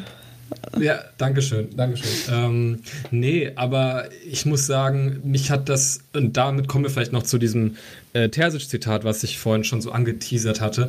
Und zwar stand der ganze Spieltag medial zumindest ja doch sehr äh, ja, unter diesem Hits gegen Terzic-Stern, was ich übrigens auch immer eine total komische, ähm, so ein total komisches Narrativ finde, wenn bei Sky oder wo das dann ist. Was habe ich gesagt? Ja. Hits gegen Terzic? Ja. Okay, nee, Rose gegen Terzic natürlich, sorry, danke für die äh, Korrektur. Nee, also, ja, das war ja das große Thema irgendwie und ähm, da hat Terzic einfach die perfekte Antwort gegeben, äh, als er genau auf das angesprochen wurde und der irgendwie gefragt wurde, war das jetzt auch irgendwie für Sie ein Sieg Terzic gegen äh, Marco Rose und hat, da war die Frage noch nicht mal fertiggestellt, hat er schon den weiß gar nicht, wer es war, den Reporter unterbrochen und äh, gesagt, nein, heute hat Borussia Dortmund gegen Borussia Mönchengladbach gewonnen. Und das war, glaube ich, noch nicht mal so Rhetorik von seiner Seite, sondern das, wir hatten ja jetzt eben schon über Terzic gesprochen, aber das verdeutlicht halt wirklich, wie der denkt. Nämlich, dass einfach der Verein über allem steht, dass er das wirklich ernst meint, wenn er sagt, er will dem BVB weiterhelfen, in welcher Position auch immer er das machen kann, ob das jetzt jahrelang als Co-Trainer oder Teil des Trainerstabs, sage ich mal, war, jetzt eben als, als Cheftrainer und in welcher Position auch immer, hoffentlich dann äh, auch unter, unter Marco Rose er das dann weitermachen wird. Und ähm, das war zumindest was diese ganze Thematik angeht, die mir echt ziemlich auf den Sack ging, sowohl medial als auch, ja, als auch von Gladbacher Seite, wo ich mir denke, ja, hatten wir, glaube ich, äh, ja, also ich, ich kann da nicht so viel mit anfangen. Auch übrigens aus Dortmunder Seite nicht, wenn, wenn man dann immer rumheult, wenn ein Spieler zu Bayern geht oder so. Das ist für mich das gleiche in Grün äh, oder in, in Schwarz-Gelb, in dem Fall war es in Grün. Ähm, wer da jetzt irgendwie von den Natur oder von den Gesetzmäßigkeiten des Profifußballs so überrascht ist, dass ähm, ja, dass Spieler, Trainer, Vereine wechseln, der hat, glaube ich, also bei mir ging das Thema, war das Thema spätestens durch, als Marco, äh, Mario Götze zu, zu Bayern München gegangen ist. Da war ich, glaube ich, das letzte Mal ernsthaft traurig oder sauer, dass ein Spieler zu einem anderen Verein geht und seitdem erwarte ich da auch nichts mehr. Und machen wir vielleicht mal so eine kleine, kleine Leak hier. Ich habe mit einem mit einem Journalisten gesprochen, der auch mit Marco Rose schon sehr oft äh, Kontakt hatte und mit ihm häufig telefoniert hat und auch äh, mit ihm über das BVB-Thema gesprochen hatte. Und er meinte zu mir, also dieser Journalist, ohne dass er jetzt irgendwie Marco Rose zitiert hat, ich will das jetzt nicht Marco Rose irgendwie als Zitat unterjubeln, bevor wir irgendwelche Skandalschlagzeilen äh, produzieren. Aber er meinte zu mir, naja, wenn du dir jetzt so ein bisschen den Karriereweg von Marco Rose anguckst, glaubst du, dass er jetzt beim BVB irgendwie zehn Jahre machen wird? So, ne? Und er hat, er hat das vielleicht noch ein bisschen drastischer gesagt, da fiel vielleicht auch der Satz, der wird äh, fleißig Englisch lernen, solange er beim BVB ist. Aber ähm, ihr, ihr, habt eine Vorstellung, glaube ich, davon, was er, was er sagen wollte. Und äh, das wird bei uns dann, denke ich, beim, bei der Personalie Marco Rose auch nicht viel anders sein. Da wird man eine Weile da mit dem BVB arbeiten und dann wird der Weg auch da irgendwann zu einem größeren Verein, vielleicht auch auf der Insel. Äh, Sag das nicht und, zu früh. Äh, ähm, ja. Noch ist er nicht bei uns gewesen. Es kann auch zu einem kleineren Verein ja, gehen. Ja, vielleicht wollen die den Vertrag annullieren. Ja, ja, nee, genau. ähm, ich meinte eher im Sinne von, es wird so schlecht laufen, dass er ähm, sich die Karriere vollends versaut. Oder ja. so, genau, ja, wär, das, das ist auch also, Aber ja. also ihr wisst, was ich meine. Also dass äh, die, diese ganze Trainerdebatte, um jetzt den Bogen wieder irgendwie zu kriegen, ähm, ja, fand ich irgendwie ein bisschen nervig, auch von Gladbacher Seite, äh, da auch so, so ein Ding draus zu machen. Und umso schöner fand ich es, dass es dann auf dem Rasen ein Spiel war von beiden Seiten, was extrem kämpferisch war und wo man, also wer da irgendwie den Eindruck hatte, dass die Gladbacher Spieler dem Rose nicht folgen, die haben halt das Spiel nicht gesehen, weil da ging es dann doch relativ ruppig zur Sache. Weiß nicht, wie ihr das gesehen habt. Ja, absolut. Also das hätte ja auch wirklich in beide Richtungen irgendwie ausgehen können. Und ich fand die Diskussion darüber vorher schon so, so ein bisschen fragwürdig, muss ich sagen. Ähm, aber spätestens nach dem Spiel ähm, sollte es dann ja klar sein, dass dem nicht so der Fall ist. Und ich war wirklich, um vielleicht jetzt mal so ein bisschen auf das Spiel zu kommen, äh, super zufrieden mit unserer Leistung. Also wir haben da irgendwie auch den Kampf angenommen in Gladbach und ähm, haben uns dem auch so gestellt, was wir ja zum Beispiel im Bundesligaspiel in Gladbach nicht gemacht haben und äh, uns dann haben richtig reindrängen lassen hinten. Ähm, das haben wir viel, viel besser gemacht, finde ich. Und ich war ehrlich gesagt rundum zufrieden danach. Wie sieht's bei euch aus? Ja, kann ich nur zustimmen. War, ja, ich fand das fast noch was heißt nicht? Ich fand, das war ähm, eine gute Fortsetzung des, des Anfangs, der gegen Bielefeld gemacht wurde. Da hat man mal wieder gewonnen gegen so einen Gurkengegner und dann musste man aber auch zeigen, dass es ähm, gegen, dass man auch gegen einen guten, sag ich mal, bereit ist ähm, oder in der Lage ist, da was entgegenzusetzen. Und ja. War dann am Ende. Aber auch wenn ich so drüber nach. Ja, sorry. Nee. Ende irgendwie auch bisschen dreckig, aber das ist halt gegen Gladbach auch irgendwie schön. Genau das wollte ich sagen. Also wenn man, also die müssen uns ja mega hassen. Ja. Ne? Also, also wir haben halt echt auch, im, äh, auch da in dem, war das letzte Jahr, wo wir in zehn Tagen Pokal und Liga gegen die gespielt haben und immer so knappe Spiele gewonnen. Also ich kann den Frust dahingehend vielleicht auch verstehen, aber es macht halt auch Spaß gegen die, ja. Absolut. Also man muss natürlich jetzt auch sagen, äh, Gladbach hat jetzt am, am Wochenende auch wieder verloren in der Bundesliga. Also laufen tut's bei denen natürlich nicht. Aber ich finde einfach dieses Argument doof, dass man jetzt sagt, die Mannschaft stellt sich da irgendwie gegen den Trainer und will jetzt die Saison nicht mehr richtig zu Ende bringen. Das sehe ich einfach nicht. Und also wenn das Spiel da ein bisschen anders läuft, dann können wir da auch rausfliegen. Deswegen, also für mich war das echt so ein 50-50-Spiel und deswegen war ich echt happy, als, als wir dann weiter waren. Ja, absolut. Und äh, ja, gerade gerade so K.O.-Spiele, ähm, ja, hatte ich glaube ich schon mal an einer anderen Stelle gesagt und, und betrifft dann auch ähm, das nächste Spiel, was wir noch äh, besprechen können, nämlich das, das Sevilla-Spiel, wo wir natürlich jetzt auch schon viel zu gesagt haben. Aber äh, in so K.O.-Spielen hat man irgendwie, finde ich, eine andere Wahrnehmung. Also wo man bei einem Bundesligaspiel, finde ich, noch viel mehr dann drüber redet, ja, warum haben wir jetzt irgendwie in den 20 Minuten des Spiels nicht den Matchplan umgesetzt oder halt viel mehr, finde ich, über Details ausspricht, ist es bei so K.O.-Spielen halt dann immer noch so dieses, ja, scheißegal wie, Hauptsache man hat es dann halt am Ende irgendwie überstanden, auch wenn es dann vor allem gegen, gegen Gladbach dann, wie ich, wie ich vorhin schon meinte, phasenweise dann doch ziemliches Gebolze war. Also gerade die erste Hälfte war ja, extrem äh, physisch, da viele Fouls, äh, war jetzt nicht so mega schön anzusehen, aber ähm, ja, trotzdem, äh, ja, gerade so, das ist ja eigentlich das, was man dann irgendwie, äh, was man dann irgendwie meint, wenn man von einem Pokalfight spricht. Ich glaube, dahingehend hat das Spiel ähm, wirklich alles bereitgehalten. Ähm, ansonsten vielleicht da noch Randnotiz oder gar nicht mal so sehr Randnotiz.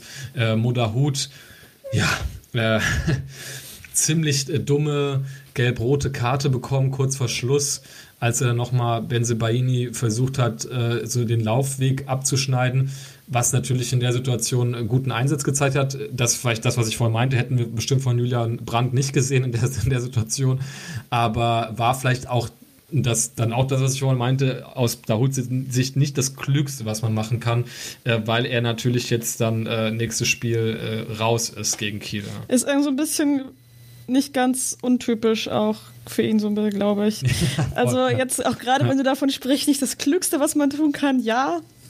Dafür ist er möglicherweise prädestiniert und ja, er ist aber einer, der, der kämpft und der Einsatz zeigt eigentlich immer und der halt aber manchmal ein bisschen dumm ist. Oder ein bisschen dumme Entscheidungen aber, trifft. Formulieren wir es so. Aber das kann man ihm auch nicht so übel Nein. Nehmen, ne? Also also so, ist, jetzt, ne? ist, natürlich nicht immer das Klügste, was man machen kann, aber. Ich finde es jetzt ja, auch nicht so Gott. unglaublich schlimm, aber ich habe mir gedacht, ja, passt. Ja, also ich war nicht überrascht, sagen wir so.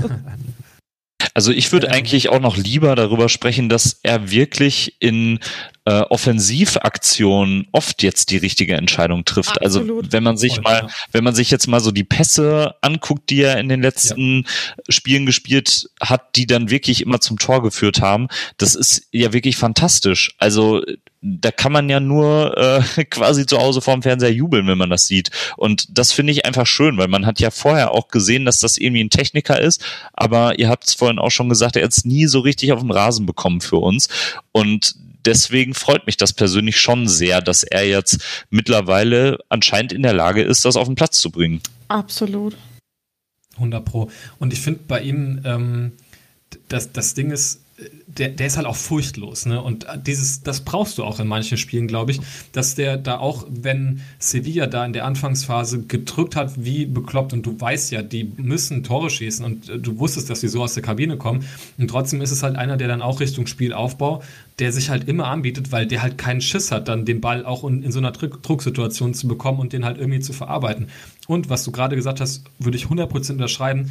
Mir fällt bei Dahut ähm, immer auf, dass der einfach äh, Pässe fast immer perfekt in den Lauf spielen kann. Nicht mal jetzt den, den Pass so krass in die Schnittstelle rein, die, da hat er natürlich auch krasse Vorlagen geliefert, aber auch manchmal in der Spieleröffnung, da verlierst du manchmal unnötig Zeit oder Meter, wenn du halt den Ball so uninspiriert so halb in die Hacken reinspielst. Und dann muss ein Spieler so nochmal irgendwie warten, bis der Ball dann richtig angerollt kommt. Und das sind dann manchmal wirklich zwei Sekunden, die dir dann fehlen, wo aber dann eine Lücke wieder geschlossen wird von der, von der gegnerischen Verteidigung.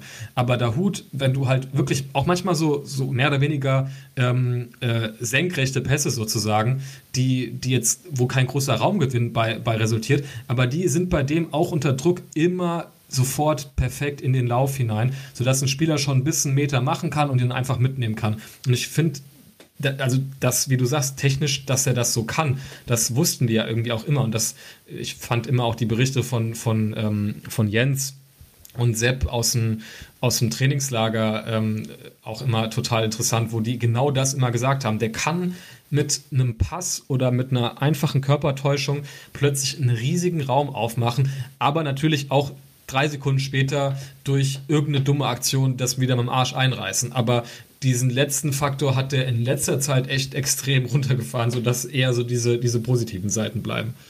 Und ich finde auch, ich finde auch cool, wie schnell das jetzt geht. Es gibt ja immer auf diversen Sportseiten solche Abschusslisten, wenn man dann irgendwie auf den nächsten Sommer guckt. Und jetzt, wenn man das in der sehr kurzen Winterpause gelesen hat, dann war da ja immer der Hut vorne mit dabei. Und ja. jetzt hat er einfach ein paar geile Spiele gemacht und eigentlich wäre es doch jetzt komplett hirnrissig, der Hut zu verkaufen im, im Sommer. Und mit der Leistung ist er doch wirklich Gold wert für uns. Absolut. Und seine kleinen Ausfälle, Dummheitsausfälle, sag ich mal, die machen ihn ja auch irgendwie dann wieder menschlich. Ja, total. Also ist halt einfach ein, irgendwie ein Kerl, den man, den man irgendwie gerne Ja, der ist, muss. irgendwie ist das ein netter. Der wirkt irgendwie ja. total sympathisch, der wirkt total nett. Ähm, bei dem hast du irgendwie das Gefühl, ja, mit dem könnte man gut ein Bier trinken gehen. Ja, und da sind wir ja auch irgendwie wieder beim, beim Stichwort Identifikation. Es ist dann vielleicht nicht so die, die äh, Großkreuz, Bender und Kuba-Ebene, aber es ist auf jeden Fall jemand, den man irgendwie cool findet und wo man sich auch freut, wenn er im Team ist. Deswegen, ich bin voll zufrieden damit und äh, hoffe, dass das so weitergeht bei ihm. Ja, ich glaube, das, das wäre sehr schön, ja. Alle unterschreiben, ja. Ja, und dann ähm, sind wir eigentlich auch schon beim letzten Spiel angelangt, worüber wir natürlich jetzt so nebenher immer schon viel, viel gesprochen haben, aber vielleicht auch nochmal äh, so im Detail. Äh, ja, ist, glaube ich, noch auch die Erinnerung am, am, am frischsten, weil es ja gestern Abend stattgefunden hat.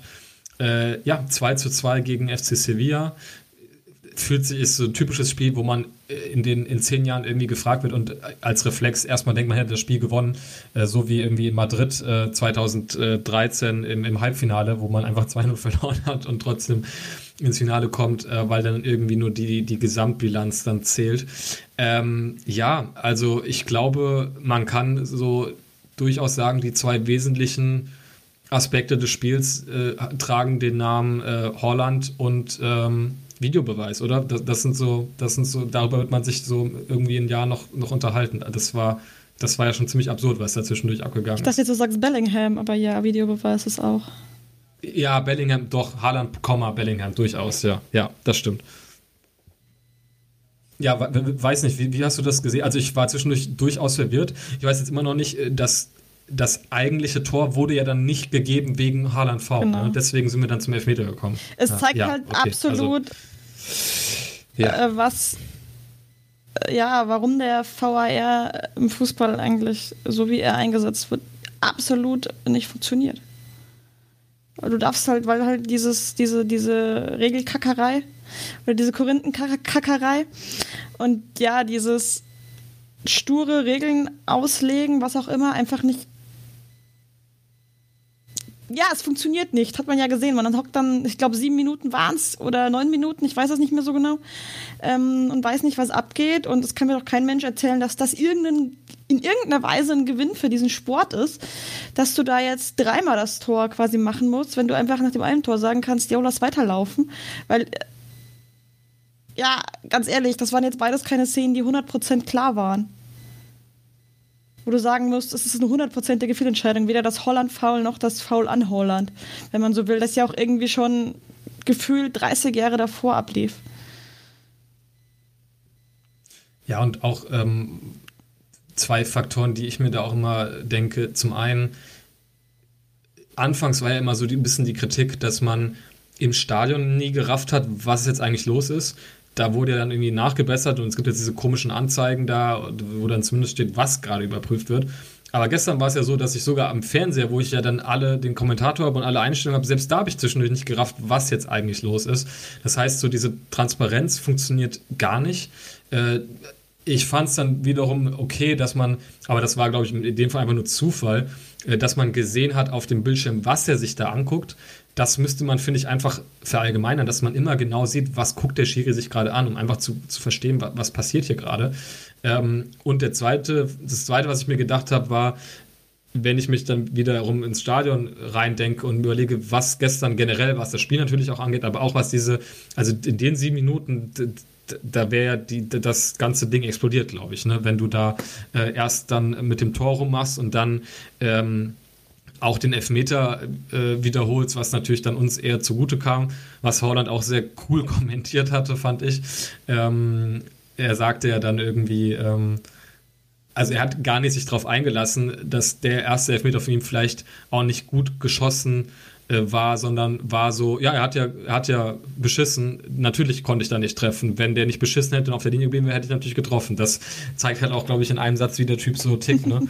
Aber ähm, ja, das Spiel im Stadion, ich glaube, da wäre gestern einige Male alles explodiert. Im Guten und Ich habe auch so ein bisschen beim zweiten Elfmeter das Gefühl gehabt, was hat der Schiri jetzt gemacht? In erster Linie, weil er ein sauschlechtes Gewissen hatte.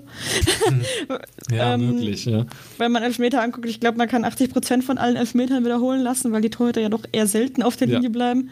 Deswegen war das wahrscheinlich eine relativ safe ähm, Geschichte. Das war halt so ein halber Schritt. Ne? Ja, also. es ist jetzt auch, genau. Und ich habe so ein bisschen das Gefühl gehabt, okay, der, ähm, dem geht jetzt einfach wahnsinnig die Düse deswegen, als er den verschossen hat und er macht ihn lieber nochmal. Das ist wahrscheinlich jetzt auch eher ein bisschen Überinterpretation von meiner Seite aus, aber ich finde den Gedanken irgendwie auf eine absurde Art und Weise lustig. Ja, tatsächlich habe ich das auch gedacht. Ja, also ich meine, trotzdem in der Summe, wenn wir jetzt da, wir haben ja auch vorhin beim Bayern-Spiel so ein bisschen über Schiedsrichterentscheidungen äh, gesprochen. Ähm, ja, also in der Summe kann man dann ähm, gegen die beiden Ergebnisse nichts sagen. Ähm, der Lopetegi von Sevilla, der Trainer, der hat, äh, habe ich jetzt heute noch gelesen, nach dem Spiel gesagt, ähm, sie hätten drei von vier Halbzeiten, wären sie die bessere Mannschaft gewesen, aber äh, der BVB hätte halt, ich weiß gar nicht, wie er es bezeichnet aber so ja, sinngemäß einen Spieler, der seine Generation prägen wird in Form von Holland. Äh, was aber, wie, wie Darissa vorhin äh, gesagt hatte, gar nicht irgendwie untergraben soll, dass auch Bellingham ein brutales Spiel gemacht hat. Wirklich, ähm, wenn man da auch immer, immer sich vor Augen hält, dass er, dass er 17 ist, ähm, eine meiner Lieblingsstellen war, wo man ihn so richtig deutlich über die äh, Stadionlautsprecher for fuck's sake in seinem schönen, äh, kann ich leider nicht so gut nach, äh, nachmachen, so schönen britischen Akzent äh, geflucht hat. Ähm, ja, da passt, finde ich, von Talent über ähm, Einstellung und einfach dieses erwachsene Spiel, was, was der Typ da an den Tag legt. Und auch da wieder, was ich jetzt bei, bei der Hut so furchtlos genannt habe, keine, keine Bedenken, halt auch den Ball unter Druck zu bekommen und damit irgendwas anzufangen. Ob das dann einfach äh, saubere Abspiele sind oder sein Körper, der ja, ist jetzt, wirkt jetzt nicht wie die krasse Kante, aber da merkt man wahrscheinlich, dass er in England da schon ein bisschen was äh, einstecken musste, immer gut einzusetzen. Ähm, ja, also pff, da habe ich heute ein schönes Zwei-Minuten-Video auf Twitter gesehen. Äh, einfach nur zwei Minuten Holland, äh, Holland sage ich schon, äh, Bellingham. Das, das kann man sich sehr gut geben. Der erinnert mich total an eine, eine meiner Ex-Spielerinnen, die ich letztes Jahr an der U17 hatte, die jetzt mittlerweile bei der ersten spielt und auch schon etliche Spiele gemacht hat, auch 17 Jahre alt, selbe Position auch schon eine Kampfsau und auch. Box to Box. Ja, ja, wirklich. Die kannst du auch in Sturm stellen, die trifft auch im Sturm, aber sie ist halt Sechser tatsächlich. und aber auch schon in so jungen Jahren so einen wahnsinnig erwachsenen Fußball. Übrigens vom D beim DFB auf der nur im erweiterten Kreis, weil der DFB dumm ist. ja, müssen wir auch mal hier noch ein bisschen Werbung machen oder ein bisschen, vielleicht nochmal eine, eine Frauenfußball. Ja, kommt alle zur SGS, wenn es wieder geht. Ja, äh, weiß nicht, Lino, du noch einen Kommentar so zum Spiel im Allgemeinen oder zu den, zu den Einzelleistungen, die wir da gerade Mm, also zu Bellingham, äh, wir haben ja vor ein paar Wochen noch super viel über das Thema Körpersprache gesprochen und ich finde, er ist auf jeden Fall jemand, der da auf dem Platz auch vorweg geht. Also mit 17, boah, Hut ab. Also ich glaube, ich hätte das nicht so gekonnt mit 17, aber wer könnte das schon? Das äh, finde ich schon schon stark, wie er das macht und äh, ich sehe ihn da gerne. Ich fand auch gestern wieder cool, dass wir tatsächlich mit Delaney, Dahut und ihm begonnen haben und das, das fand ich, fand ich richtig gut. Also ich fand es ein bisschen schade, das ist eigentlich so der einzige Punkt, der mich wirklich geärgert hat gestern, dass wir das 2-1 so hergeschenkt haben. Also ich glaube, das war faul an De Jong und klar steht er da irgendwie im Dunstkreis des äh, möglichen Punkts, wo der Ball hinkommt, aber äh, ich weiß nicht, wie ihr das gesehen habt, aber für mich war es komplett unnötig, dass Chan da überhaupt irgendwie rangeht. Und ich glaube, dann wird das Spiel auch nochmal deutlich entspannter. Es ist dann irgendwie auch dieser Punkt, wir können gar nicht so, äh, ja, so unspannenden Spiel machen. Aber das fand ich dann nochmal doof. Ich glaube, das hätten wir deutlich angenehmer zu Ende spielen können. Und dann wurde es eben auch nochmal eng. Und ich habe es vorhin ja auch nochmal gesagt. Ähm, also nach dem 2 zu 2, da ging mir auch äh, ordentlich die Düse. Ähm, und war dann auch schon froh, als äh, dann der Schlusspfiff ertönt ist. Aber dieses 2-1, da habe ich mich schon nochmal drüber geärgert.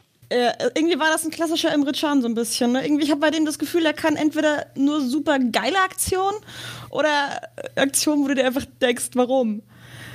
So wie gestern, äh, wie beim Sevilla-Spiel, da auch diese eine Szene, wo er ähm, äh, erst den Ball abgerätscht und dann den Spieler, dem er gerade den Ball vom Fuß gegrätscht hat, in der gleichen Situation noch tunnelt, wo du dich einfach fragst, wie geht das? Und was du, so eine Szene, die du einfach, die du einfach nur feiern kannst. Und dann aber halt sowas wie beim 2 zu 1, wo er total unnötig, total übermotiviert in so ein Foul geht. Einerseits finde ich es ja gut, dass ähm, wir mit ihm auch wieder noch einen Spieler auf dem Rasen haben, der ähm, durchaus was emotionaler unterwegs ist und sich da reinschmeißt, aber er in letzter Zeit doch recht, doch häufiger ähm, ist er dann doch ein bisschen zu übermotiviert oder ich weiß gerade nicht ganz, wie ich es formulieren soll. Ähm, ja, und er hatte gestern auch, muss man sagen, wirklich ein paar unglückliche mhm. Szenen. Äh, auch am Anfang in der ersten Halbzeit, so, da war ja, glaube ich, dieses eine Abspiel dabei, wo, wo sofort der, der Baum Lichterloh brennt. Ähm, ja, also natürlich in der Summe gibt er uns schon, schon viel.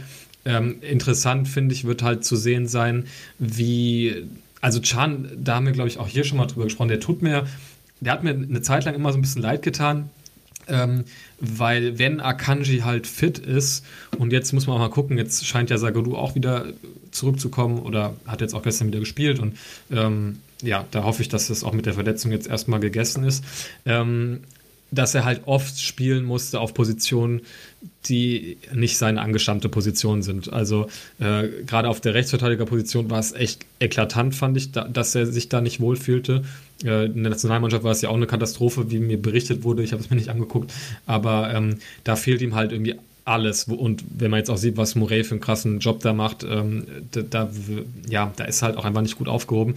Ähm, dann musste er halt immer eine Innenverteidigung spielen, wenn da Leute verletzt sind, was dann für ihn, glaube ich, besser ist als auf der rechten Seite, aber ja, ne, da, da mhm. ist auch manchmal, ähm, ich glaube, da, da, da ist halt, steckt in ihm auch zu sehr so dieses, ich habe mal eine Statistik gelesen, er ist einer der Spieler ähm, auf seiner Position, die die meisten Raumgewinne machen. Das heißt, der nimmt sich auch mal gerne den Ball und stößt einfach nach vorne.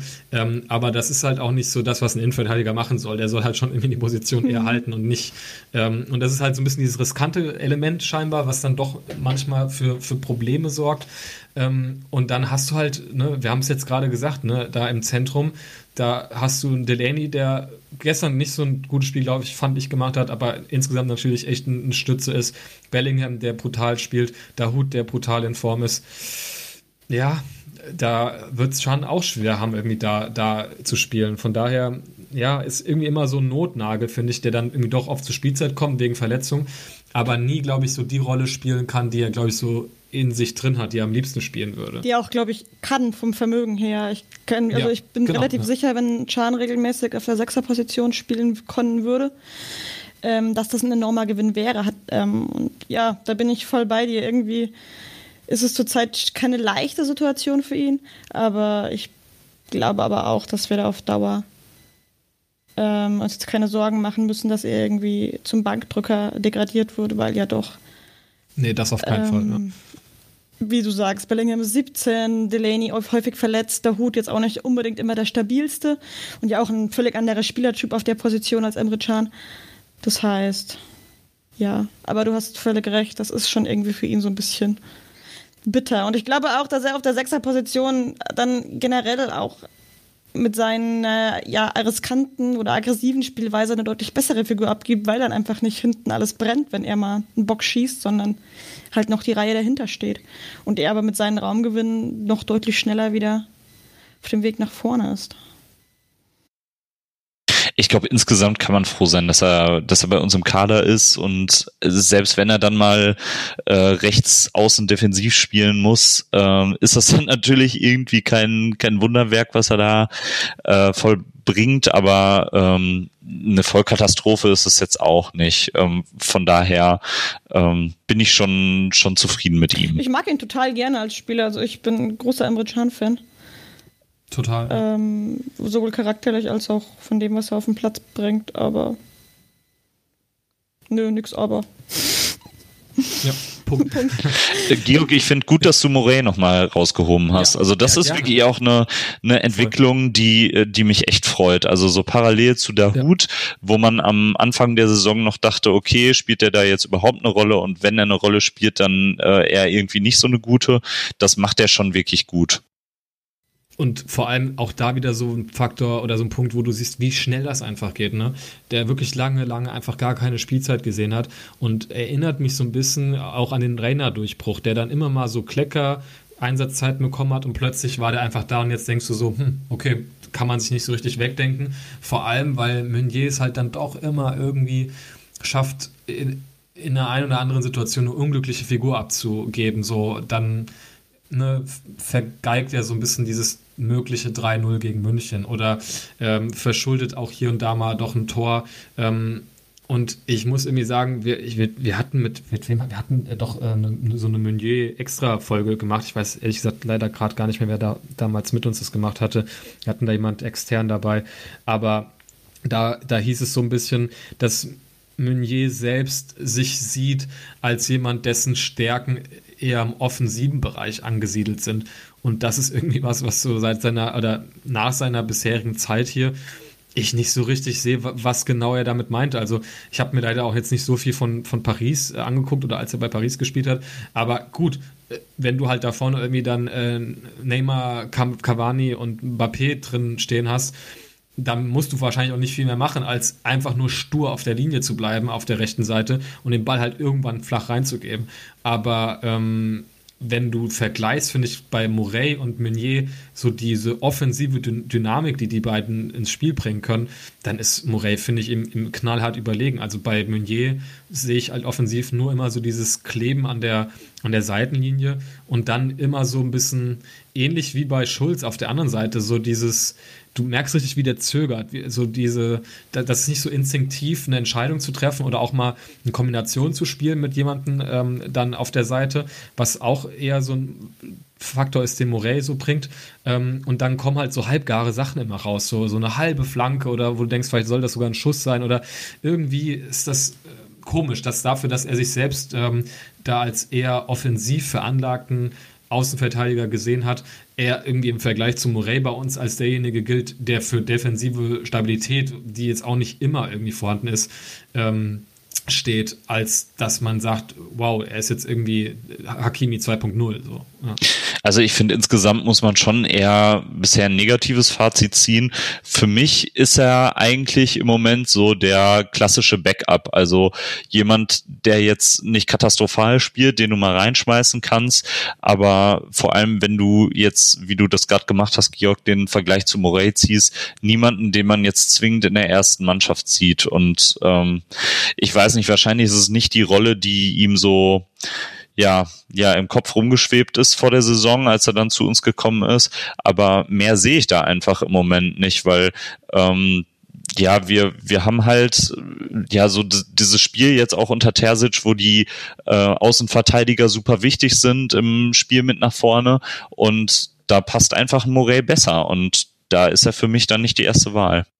Und auch wie Georg schon ansprach, ich finde ihn jetzt auch defensiv bringt er wenig von dem, was wir uns versprochen haben. Er ist ja als einer, als schon etwas, ja, nicht mehr ganz junger gekommen, der ja auch ähm, so ein bisschen auch die Bank sein sollte, oder hatte ich den Eindruck, der einfach Stabilität reinbringt und ähm, wodurch sich vielleicht auch so ein Junger wie Morey so ein bisschen was abgucken kann. Und das, ja, das sehe ich wenig von, von dem, was man sich erhofft hat, vermute ich mal. Ähm, ist jetzt, bin ich jetzt eigentlich auch jetzt kein Transfer, von dem ich bislang wahnsinnig überzeugt bin. Und leider auch nicht mehr so jung Dass man sagen kann, ja, der braucht noch ein bisschen Zeit und dann kommt da schon noch was, wie bei einem Bellingham oder bei einem, bei einem Morey oder so. Ja, ich glaube, da sind wir uns einig. Ich würde vielleicht zu, zu Sevilla noch sagen, für mich war es schon irgendwie eine Genugtuung. Also ich glaube, wir haben alle noch äh, die, die Spiele aus der äh, aus der Saison, was war es, 2010, 2011 2010, im Kopf. Ja. Also mhm. also ich glaube, es gibt keinen äh, BVB-Fan, der irgendetwas Positives mit diesem Verein assoziiert. Ähm, deswegen ich war schon froh, dass wir da nicht wieder irgendwie den kürzeren gezogen haben. Ich glaube, sie haben es einfach verdient, dagegen uns rauszufliegen. Allein diese Spielweise ja schon, wo sie mit dem Zeitspiel anfangen, nach zehn Minuten gefühlt und, und einfach nur ja. nerven. Auf, an, auf allen Ebenen. Und wenn man, wenn man so drüber nachdenkt, wir haben ja ähm, äh, mit, mit Jan Platte über äh, Sevilla gesprochen, der uns auch sowas äh, erzählt hat, dass da halt so eine Philosophie durchgezogen ist, das, was man ja per se schon mal gut finden kann, aber wenn das halt eine Kackphilosophie ist, dann kann man das auch unsympathisch finden. Also, ich habe gestern bei Twitter geschrieben, es ist halt krass, wenn die weitergekommen wären, wären einfach zwei Spieler gesperrt gewesen, nur wegen Meckerns. Ja. Also einer wegen Meckerns und einer wegen Ball wegschießen. Also ne, das ist doch das, unglaublich dämlich so. Und, und zeigt halt auch so ein bisschen, wie, wie da so diese Mannschaft tickt und ähm, ja, nee, alles andere als also ich bin da mal so ein bisschen hin und her gerissen, weil es gleichzeitig halt auch einfach extrem emotional ist, was man ja auch irgendwie wertschätzen kann, aber man hatte da selten den Eindruck, dass es irgendwie, also Haaland hat sich ja auch so ein bisschen drauf eingelassen, so auf diese Spielchen. Und bei dem wirkt es aber dann irgendwie gleich fünfmal sympathischer als halt so dieses ganz frustrierte, klar, und wir waren natürlich auch die Sieger am Ende, aber ja, irgendwie kann man, finde ich, auch Feuer haben, ohne dass man gleich ein Wichser ist. So. Ne? Das ist so ein nettes Schlusswort. Ja. genau. Ähm, ich würde dennoch einen kleinen Ausblick noch machen, äh, was beim BVB so ansteht. Ähm, so ein bisschen, glaube ich, jetzt raus aus diesen äh, ganz schlimmen äh, englischen Wochen. Äh, jetzt erstmal nur Bundesliga-Geschäft angesagt äh, mit einem Heimspiel gegen Hertha am Samstag und einem Auswärtsspiel beim FC Köln. Ähm, ja, das, das ist, glaube ich, ähm, mal doch ganz schön, auch mal wirklich sich auf einzelne Spiele vorbereiten zu können. Und ähm, ja, wenn wir jetzt irgendwie drüber reden, dass bei Terzic einfach Stück für Stück äh, eine Entwicklung erkennbar ist, eine Handschrift, dann glaube ich, sind gerade diese Phasen auch einfach interessant, wo du dann einfach eine Woche dich auf ein Spiel vorbereitest. Und da bin ich einfach gespannt, was, was daraus wird, ob man das dann wirklich als die Pflichtaufgaben annimmt und behandelt, die sie eigentlich sind, oder ob man da vielleicht auch mal wieder ins, ins Straucheln kommt. Ansonsten habe ich auch gerade mal geschaut, wann eigentlich das Viertelfinale ausgespielt wird in der Champions League. Ähm, das ist ähm, erste Spiel am 7.4. oder die erste Runde, das dann wieder so über zwei Wochen verteilt. 7. und 14. Ähm, ah, nee, Quatsch, das sind zwei Spieltage einfach, genau. Also Hinspiel 7., Rückspiel 14., wenn ich das richtig verstehe hier. Ähm, genau, das heißt, dann geht es erst wieder im April weiter mit der Champions League. Vielleicht als kleinen Abschluss wollen wir mal, jeder sagt irgendwie sein äh, Traumgegner, muss es jetzt nicht unbedingt sein, aber zumindest den, den man am liebsten spielen würde. Ich habe jetzt gerade mal geguckt, also natürlich äh, Porto gestern ganz überraschend gegen Juventus weiterkommen, auch lustig, wenn man so drüber nachdenkt, äh, durchaus äh, eine kleine Genugtuung. Ähm, ja, Liverpool dürfte man, denke ich, von ausgehen. Die spielen jetzt gleich äh, Rückspiel gegen Leipzig, haben äh, das äh, Hinspiel, wenn es auch dann nur in Ungarn war, 2-0 gewonnen. Paris hat Hinspiel auch auswärts äh, 4-1 gegen Barcelona gewonnen. Da denke ich, kann man auch von ausgehen. Also wir haben jetzt gerade, was haben wir jetzt? Liverpool, Paris, Porto, ansonsten Bayern eigentlich auch weiter und können wir, glaube ich, auch ab dem Viertelfinale bekommen. Da gibt es dann keine Länderbeschränkung mehr. Ähm, ansonsten gibt es noch äh, City, die haben auch 2-0 gewonnen gegen Gladbach, sollte auch durch sein. Ähm, und Atletico gegen Chelsea ist nur ein 1-0 gewesen. Da kann man, da wird, denke ich, noch alles offen sein. Aber wenn ihr jetzt mal so ins Blau hinein, was, was, was, was könntet ihr euch anfreunden, so als Gegner? Hattest du Bergamo gesagt also, schon? Oh, ja, stimmt, die spielen gegen Real. Real. Oh, sorry, das habe ich dann. Haben verloren 1-0, wenn ich das, genau, gegen Real auswählt, äh, also zu Hause gegen Real verloren 1-0. Da muss man auch nochmal gucken, ja, das ist auch noch eine enge Kiste. Also am liebsten raushauen würde ich die Bayern und äh, Chelsea. das wäre schön. Natürlich wäre es auch ja. äh, nett, irgendwie so eine kleine Revanche gegen, gegen Paris. Das war ja natürlich nicht so schön äh, letztes Jahr. Ähm, ich sag mal so rein von, von der Wahrscheinlichkeit des Weiterkommens würde ich mir wahrscheinlich schon irgendwie aktuell Porto oder Real wünschen, aber im Endeffekt wird das alles schwierig. Also so einen richtigen Wunschgegner habe ich da nicht. ist auch ein geiler Satz eigentlich, so von wegen, ich würde mir real wünschen für ein Weiterkommen. Aber ja, hast du natürlich recht, aktuell. Boah, ich weiß es auch nicht so genau. Auf keinen Fall möchte ich Liverpool. Da, da, nee, auf das Theater habe ich keine Lust. Wobei die zurzeit wahrscheinlich auch zum Weiterkommen. Ähm, äh, da die Chancen. Pass mal auf auf meinen Wunschgegner gleich, aber besser stünden als bei anderen, aber ich, nee, ich habe da keine Lust drauf. Ähm, ich würde Porto fände ich eigentlich cool. Porto wäre halt so ein geiler Gegner mit Fans, ne? Könntest du schön hinfahren. Porto ist. Ja. Portugal ist immer eigentlich 100%. cool als Fan. Ähm, ja. Aber bleibe ich jetzt auch ohne Fans dabei. Ich finde Porto schön, weil Portugal einfach cool ist und ich Portugal mag. und ich glaube, dass wir Porto ja, auch eine Chance haben, bei Porto auch eine Chance hätten. Ja, wie Lino sagte, ich glaube, einfache Gegner gibt es dann wirklich spätestens dann auch nicht mehr bei Porto. Klar, man sticht dann, man, also man nimmt dann im Zweifel, wenn du irgendwie zwischen Porto und äh, Man City äh, wählen müsstest, vielleicht doch lieber Porto. Unpopuläre Meinung, ich will Liverpool haben. Und zwar ähm, nicht, weil ich diese, also ich bin ja äh, durchaus Gegner von diesen nostalgischen, äh, von diesem nostalgischen Klopp abgekulte. Also ich Klopp ist eines der größten Dinge, die diesem Verein passiert sind. Und trotzdem glaube ich, dass wir irgendwie auch mal so ein bisschen dran kranken, dass ähm, wir Klopp hatten, weil wir uns nie so richtig davon gelöst haben.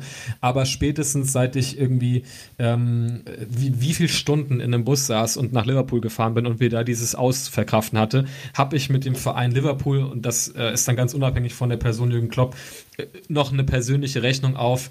Ähm, und das war für mich eines der schlimmsten Erlebnisse wirklich, als wir da rausgeflogen sind in der Euroleague.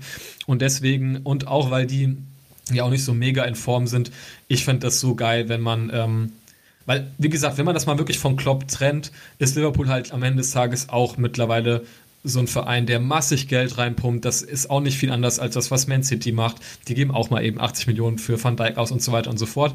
Ähm, und daher Klopp ist natürlich ein geiler Typ, aber mit Liverpool verbinde ich nichts Positives außer Jürgen Klopp.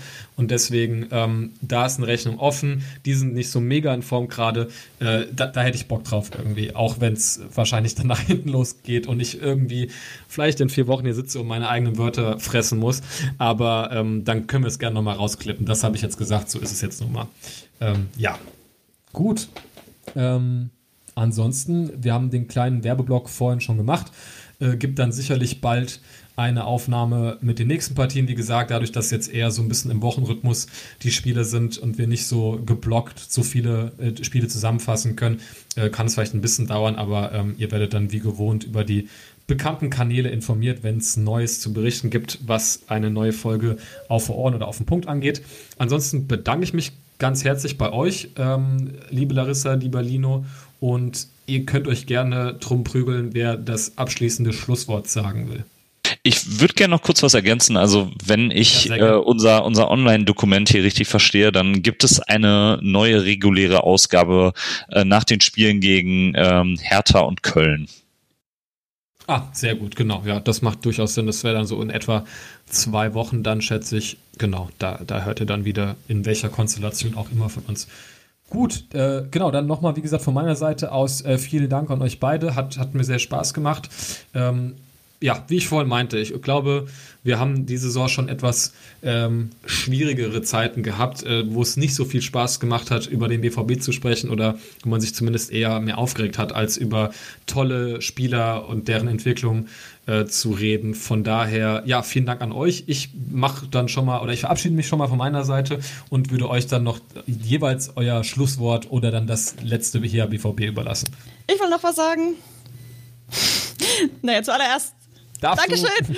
ähm, ich wünsche euch allen eine wunderschöne restliche Woche und ein gutes Wochenende. Wenn ihr meine liebliche Stimme wieder hören wollt, am Samstag sind die Amateure in Aachen. Nee, Aalen, nicht Aachen.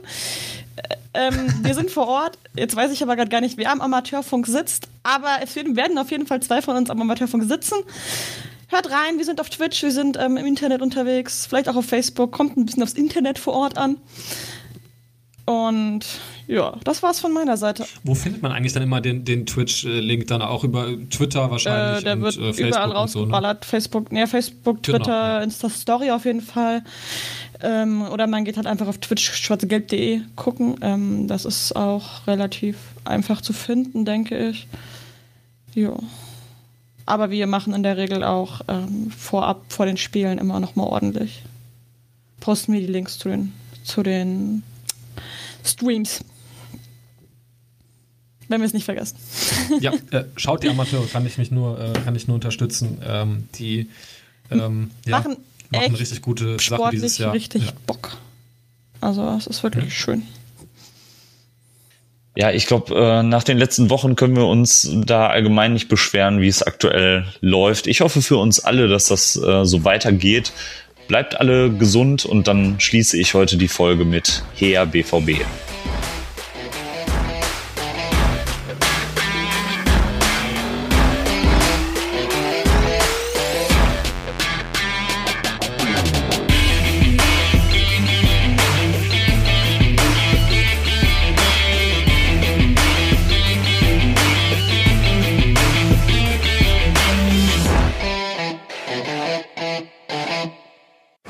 Zuhörerzahl, wie immer präsentiert von schwarzgelb.de, dem Fanzine über Borussia Dortmund. Auf Ohren bedankt sich bei 19.009 Zuhörern ausverkauft.